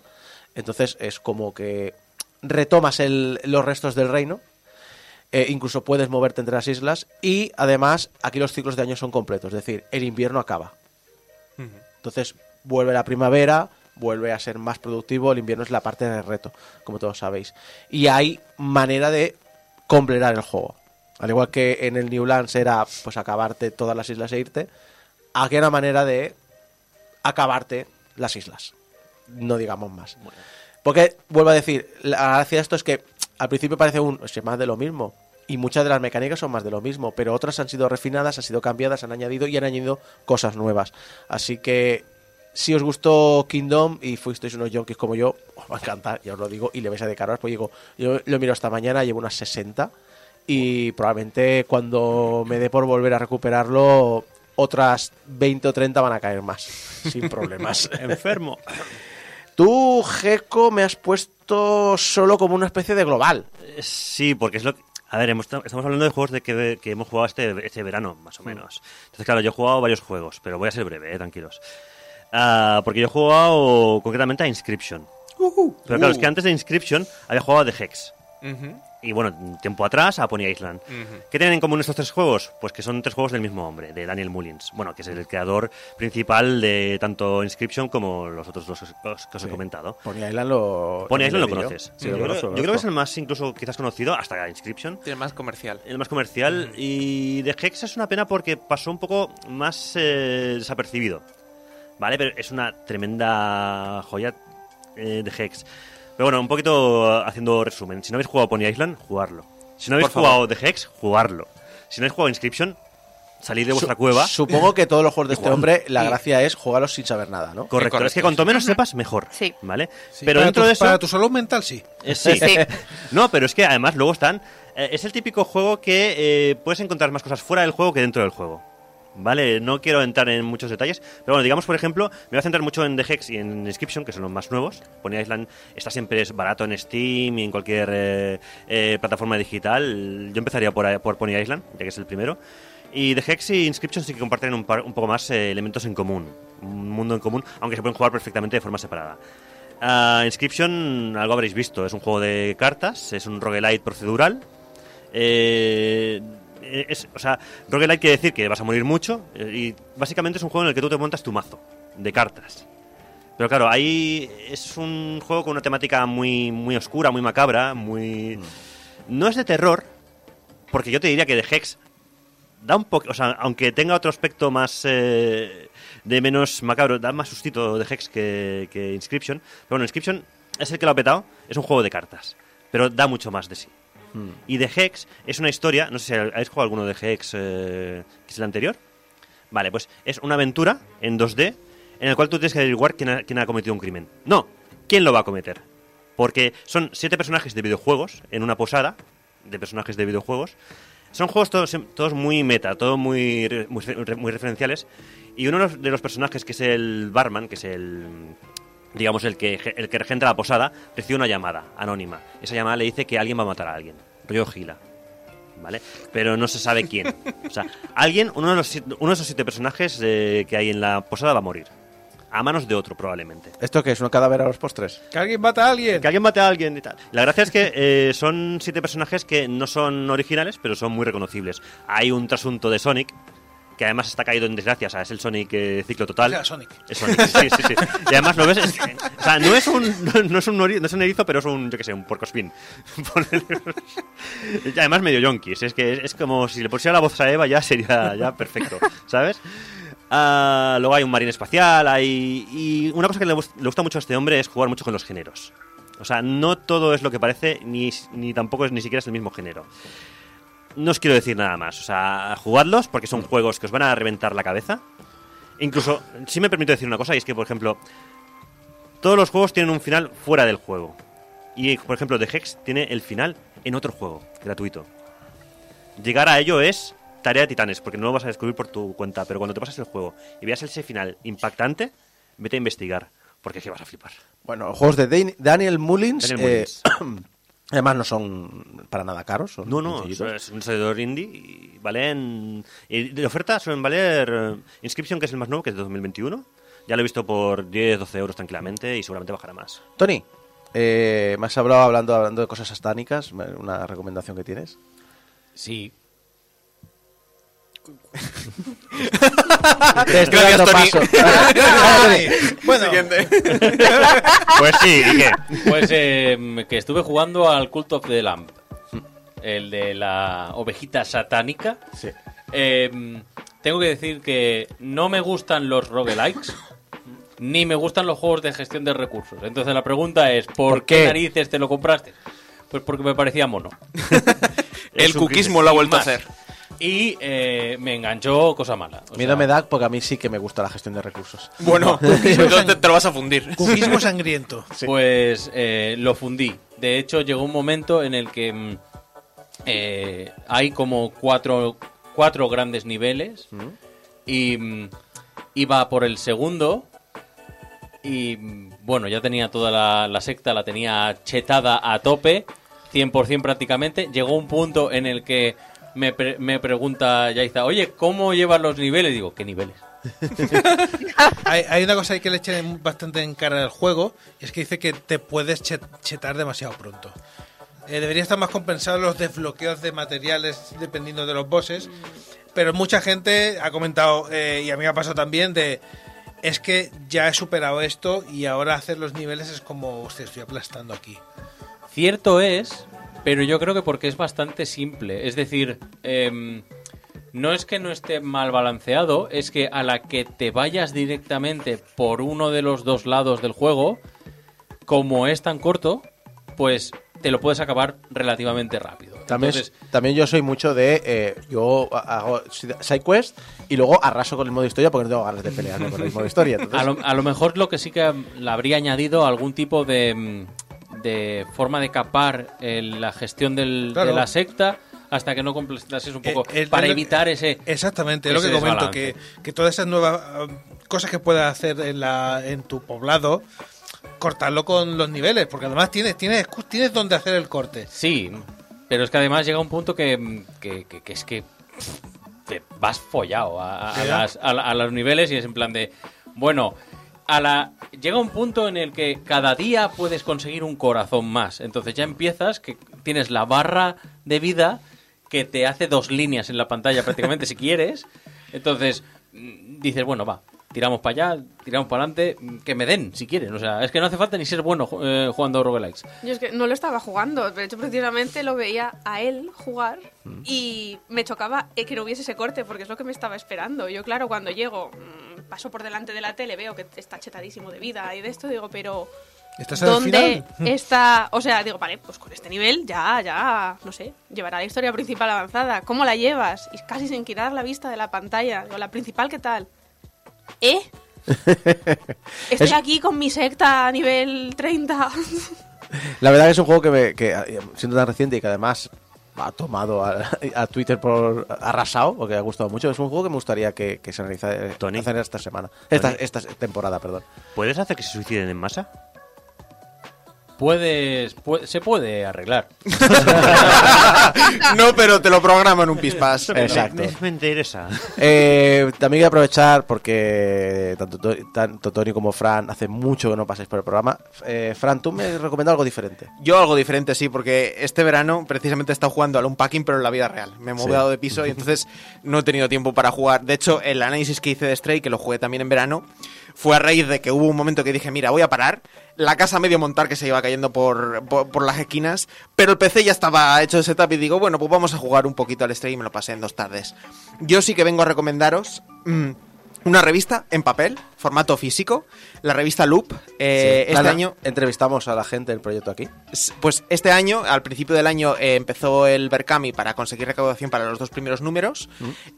Durante primavera enviaron el primero y ahora justo al empezar otoño han enviado el, el segundo número que está centrado en sobre todo eh, temática de terror. El primero era sexo y, y amor en historias de videojuegos y ahora es terror en, en- en videojuegos. La gente que está detrás es la gente de Game Report, con lo cual ya sabéis que pues, es una publicación seria. Y para los dos números han contratado tanto para el material de maquetación, las ilustraciones, los propios artículos que son muy buenos. Eh, tiene unas piezas increíbles de leer. La presentación es exquisita, o sea, te llega a casa y lo primero que haces es oler lo bien que huele el papel impreso. Es una auténtica maravilla. Eh, y bueno, dentro de poco van a abrir el Berkami para los siguientes dos números, que ya serán el año que viene. Así que si no llegasteis a tiempo, aún los podéis conseguir yendo a la web. Yo la verdad es que lo recomiendo porque de publicaciones físicas ahora mismo es una de las que tienen ahora mismo excelente calidad, no solo de presentación, sino también de contenido. Pues ya lo sabéis, la revista Loop lo podéis buscar en Berkami, la gente de Game Report está detrás, así que si la conocéis de antes podéis ayudarles a, a seguir con el proyecto. Eh, Débora, eh, tú me has recomendado un juego muy curioso. Sí, bueno, mi verano ha sido muy sencillito, muy tranquilo. Me he divorciado, me he mudado, me he trasladado a otra comunidad autónoma, Fantástico, así ¿eh? que... Tranquilito, así que, tranquilito. bueno, sí, sí. Has jugado a. Adulting. Sí, has jugado al adulting otra vez en No, mi vida. no entiendo por qué Entonces, todos jugamos al Adulting si es un juego de mierda, ¿eh? Ya, es un- ah, la no- progresión es una basura. Sí, sí. Los gráficos tampoco. producto. No, Ah, no. Mi, avatar es, mi avatar es feo, no tiene, no tiene buena definición. Mira, el adulting sí que está mal balanceado. Exacto. Eh, ahí, ahí, ahí la has dado. Entonces no he tenido demasiado tiempo para jugar, he ido probando de aquí y de allí, pero sí que al final me he enganchado un jueguito pequeñito. Es un simulador de citas y se llama Kaiju, Kaiju Dating Sim. Espera, ¿Por qué se Kaiju, llama Kaiju, Kaiju. Kaiju? Estos Sí. no son, estos no son los monstruos japoneses del cine. Efectivamente. Cayó Los una la del niño calvo que tiene. También. Ka- Ka- Kaiju no era uno- unos yogures. Cayó uno murió Pero de no puedes hacer un dating sim de eso. Débora, me interesa que me pases este juego, ¿eh? Sí, yo te lo paso, no te preocupes. Además, tengo una sección que igual tengo que rellenar y me, me tienes pinta de, de que vamos. Es muy baratito. Kaiju Dating Simulator. Wow. Kaiju de Kaiju Dating Sim. Es, o sea, el título yo sé que es un lío porque entre Kaiju y Kaiju y demás es un poco lío. Pero sí, básicamente coges eh, Higachu, acaba de llegar a la Tierra y busca el amor, ¿vale? ¿Gigachu lo tiene todo giga o...? Bueno, para, tendrás cita que- Tinder, para cita Tinder viene bien eso. Sí, sí. A ver, tendrás Sí, sí. que jugarlo Me llamo para Gigachu, saberlo. ¿quieres saber por qué? Tendrás que jugar para saberlo. Entonces, eh, tienes seis, otros seis kaijus, ¿vale? Con los que podrás entablar una relación de amor. ¿Y cómo? Pues muy fácil. Hay un Oh. cuestionario, tienes una serie de citas en que se te preguntan cosas sobre quién puede ser tu pareja y tienes que ir acertando. Cada vez que aciertas, destruyes eh, monumentos emblemáticos de la Tierra. Esto es como el, el Second Dates este de la tele, pero, pero el restaurante es la terraza del Empire State Building, ¿no? Exactamente. Tú coges y dices, bueno, voy a tener una cita con este kaiju. Y bueno, te vas a la Torre Eiffel y le das de hostias a la Torre Eiffel mientras te enamoras. es así. Me parece Entonces, fantástico. las rondas son la primera, como tienes las cinemáticas, porque hay unos reporteros que transmiten estas citas Guau. por la tele, ¿vale? Eh, la televisión. Y entonces, bueno, te vas retransmitiendo algunas cosas y van hablando de la relación, de la pareja y de los dos kaiju y demás. Y cuando la cosa va bien, al final, ahí... ahí descubres pues el final. Es muy bueno porque no solo se centra en relaciones mm, normativas, sino que hay otro tipo de relaciones, hay muchísima variedad y también variedad de pronombres, importante. Eh, las rondas son bastante cortitas, así que yo os lo recomiendo muy mucho si tenéis poquito tiempo como me ha pasado a mí. Pues eh, ahí queda Kaiju de Kaiju Dating Sim. eh, y además lo tenéis baratito, así que no os va a doler. Y si no, le haremos que le duela a Geko. Y Javi, eh, por último, me has, me has dicho- me has comentado uno que por algún motivo. ¿Te suena? No, no, y ha tomado internet y, em- y parcialmente Twitch por sorpresa, porque lo he visto también por ahí jugando a la gente y digo, ¿pero qué hace jugando a esto? Que, que se ve raro. Pues si Débora decía que si tienes poquito tiempo, pues juegues al del Kaiju. Si te sobra el tiempo, si no tienes nada que hacer en Porque tu las vida, partidas no son largas. Tú las haces largas. las haces lo, larga lo que tú quieras, pero aquello no se acaba. He estado dándole bastante este verano al Vampire Survivors. Un jueguecito. Por un momento pensaba que ibas a, a- a recomendar el del trombón. No sé por qué. No, ese, ese tiene que ir a análisis. Sí. Eh, el Viper Survivors, vosotros si lo veis, primero, parece, primero- lo primero que parece es que parece que le han robado los sprites a Castlevania. Pero no, están suficientemente variados como para que no Evitar el haya litigio problemas de licencia ahí. Pero es un juego de vista superior, eh, pixel art, en lo que lo que tienes que hacer es sobrevivir la mayor cantidad de tiempo posible con tu personajito dando vueltas por ahí. Aunque es un cronómetro, tienes 30 minutos para dar vueltas por cada uno de los niveles. Y lo interesante es que solo tienes el control del personaje. Los disparos van automáticos. Así que encima solo tienes que mover el control de movimiento. Yo, yo te lo describí como un twin stick shooter al que se han cargado el segundo eh, stick. Puede ser. Y entonces, van llegando oleadas de enemigos cada vez más grandes y hay un momento en que te aplastan. No puedes y te aplastan.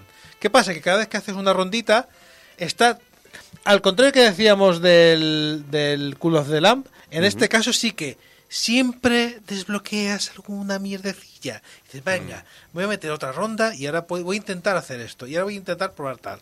Anda, si se combinan las armas, voy a intentar combinar esta con esta otra. Voy a intentar sacar no sé qué.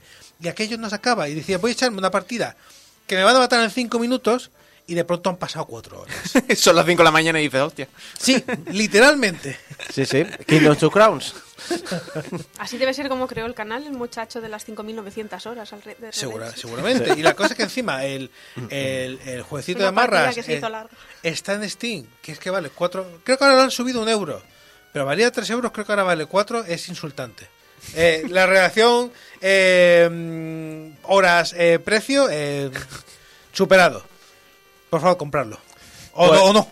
Vampire Survivor, eh, además, Junior dice, para jugar en la deck ese, ese Vampire Survivor en la hostia. Que es donde la estoy jugando. Exacto, donde está jugando aquí Javi. Bueno, ya sabéis, un puñadito de juegos y de lectura que puede ser muy interesante para que disfrutéis este verano, bueno, este verano, perdón, este otoño y lo que queda de temporada. Y yo creo que algunos de estos acabarán también acaban saliendo en las eh, en los análisis de este programa.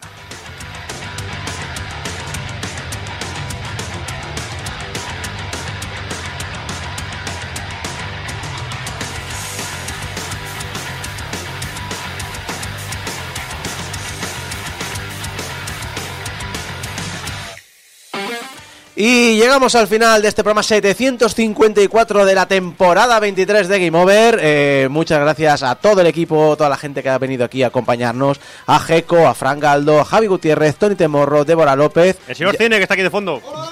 eh, Yaiza, que nos ha venido también a visitar, se me de ustedes Isaac Viana y señor Cine. Usted también vuelve esta semana, ¿no? Sí, yo también estoy contentísimo de volver a la radio con muchísimas novedades. De- Está- está eh, llorando. eh, Alegría, eh, alegría, eh, alegría. ¿Qué número, qué número de novedades eh, tiene? Cero. Cero, o sea, no tiene dedos suficientes en la mano para poder Exacto, ponerlas, porque no hay cero dedos. Pero a ver, cero unidades de sorpresa, también te digo. eso. Exacto, ¿de qué va a hablar esta semana? Claro, claro, es que no hay tiempo ahora para explicarlo todo. Es- que- ¿Pero qué va a hablar esta semana? gente a escuchar. ¿Qué es la peli de esta semana? ¿Qué es la peli? ¿Cuál? ¿Cuál? ¿Cuál es el gran estreno? No tengo ni idea que, que se ha estrenado. ¿Ha visto los anillos, eh, señor Cine? El último no. ¿No? ¿Quién es Sauron? ¿Eh? Pues nada, cabrón. Pues muchas gracias a, a todos si estáis escuchando el programa en, en directo en radiodespí.com o en la radio si vivís en San Juan de Espí, quedaros a escuchar el octavo pasajero. Si no, bajaros el podcast también, que él eh, también tiene un podcast. Eh, y recordad que nos podéis ayudar a pagar el hosting de portalgamer.com para que los MP3, los programas queden permanentemente en internet. Bueno, permanentemente no, hasta que hasta que se deje de pagar el hosting. Así que por favor, ayudadnos en portalgameover.com barra donaciones. En portalgameover.com barra donaciones. El dinero que donéis no pasa por nuestras manos, va directamente a nuestro hosting, se queda ahí en la cuenta y cada año cuando nos pasan la dolorosa, la factura, el La tocho dolorosa, gordo, Madre mía. Eh, Señor mayor. el tocho gordo, el ladrillo, el, el listín telefónico, el- bueno, la puñalada. Eh, bueno, pues nos lo descuentan de allí y nos ayudáis un poquito a mantenerlo online. Recordad que estamos en todas las redes sociales como Portal Game Over, eh, pues Twitter, Instagram, Facebook, OnlyFans. eh, OnlyFans, sí, sí, estamos en todas. ¿Tenemos OnlyFans, señor Cine? OnlyFans también. Hay un OnlyFans, sí, sí. Hay un OnlyFans. Y que nos podéis escuchar, lo, he dicho en directo desde Radio Despí, pero también en descarga directa, en iTunes, en programas de podcast, el que queráis, estamos por allí, en iBox, YouTube y Spotify. Recordad que nos podéis enviar vuestros mensajitos de amor a público arroba y vuestros mensajes de odio a yo también quiero formar parte de la secta satánica de la cabra eh, arroba portalgamemover.com y que os suscribáis a YouTube. Este año me había- eh, eh, no quería hacerlo, pero pero al final he dicho, voy a ver cuántos suscriptores tenemos desde el último streaming que hicimos en 2 de julio. Es decir, eh, julio, agosto, septiembre. O sea, en tres meses y medio, ¿Cuánto- ¿cuántos suscriptores No, no, nuevos tenemos? ¿Cuánto hemos perdido? ¿Cuánto, cuánto hemos perdido? No hemos dicho? perdido, hemos ganado. No me digas. En tres meses y medio tenemos tres. ¿Y Hemos ganado más ¿Qué suscriptores sin hacer programa que haciéndolo. ¿Es verdad? La verdad que sí, porque el anterior era negativo. Así El que número. no os mováis. No os mováis, que se asusta la audiencia. Sí. Muchas gracias a todos. Volvemos la semana que viene con el programa 755 de Game Over. Hasta la semana que viene, hasta de aquí a siete días. Adiós.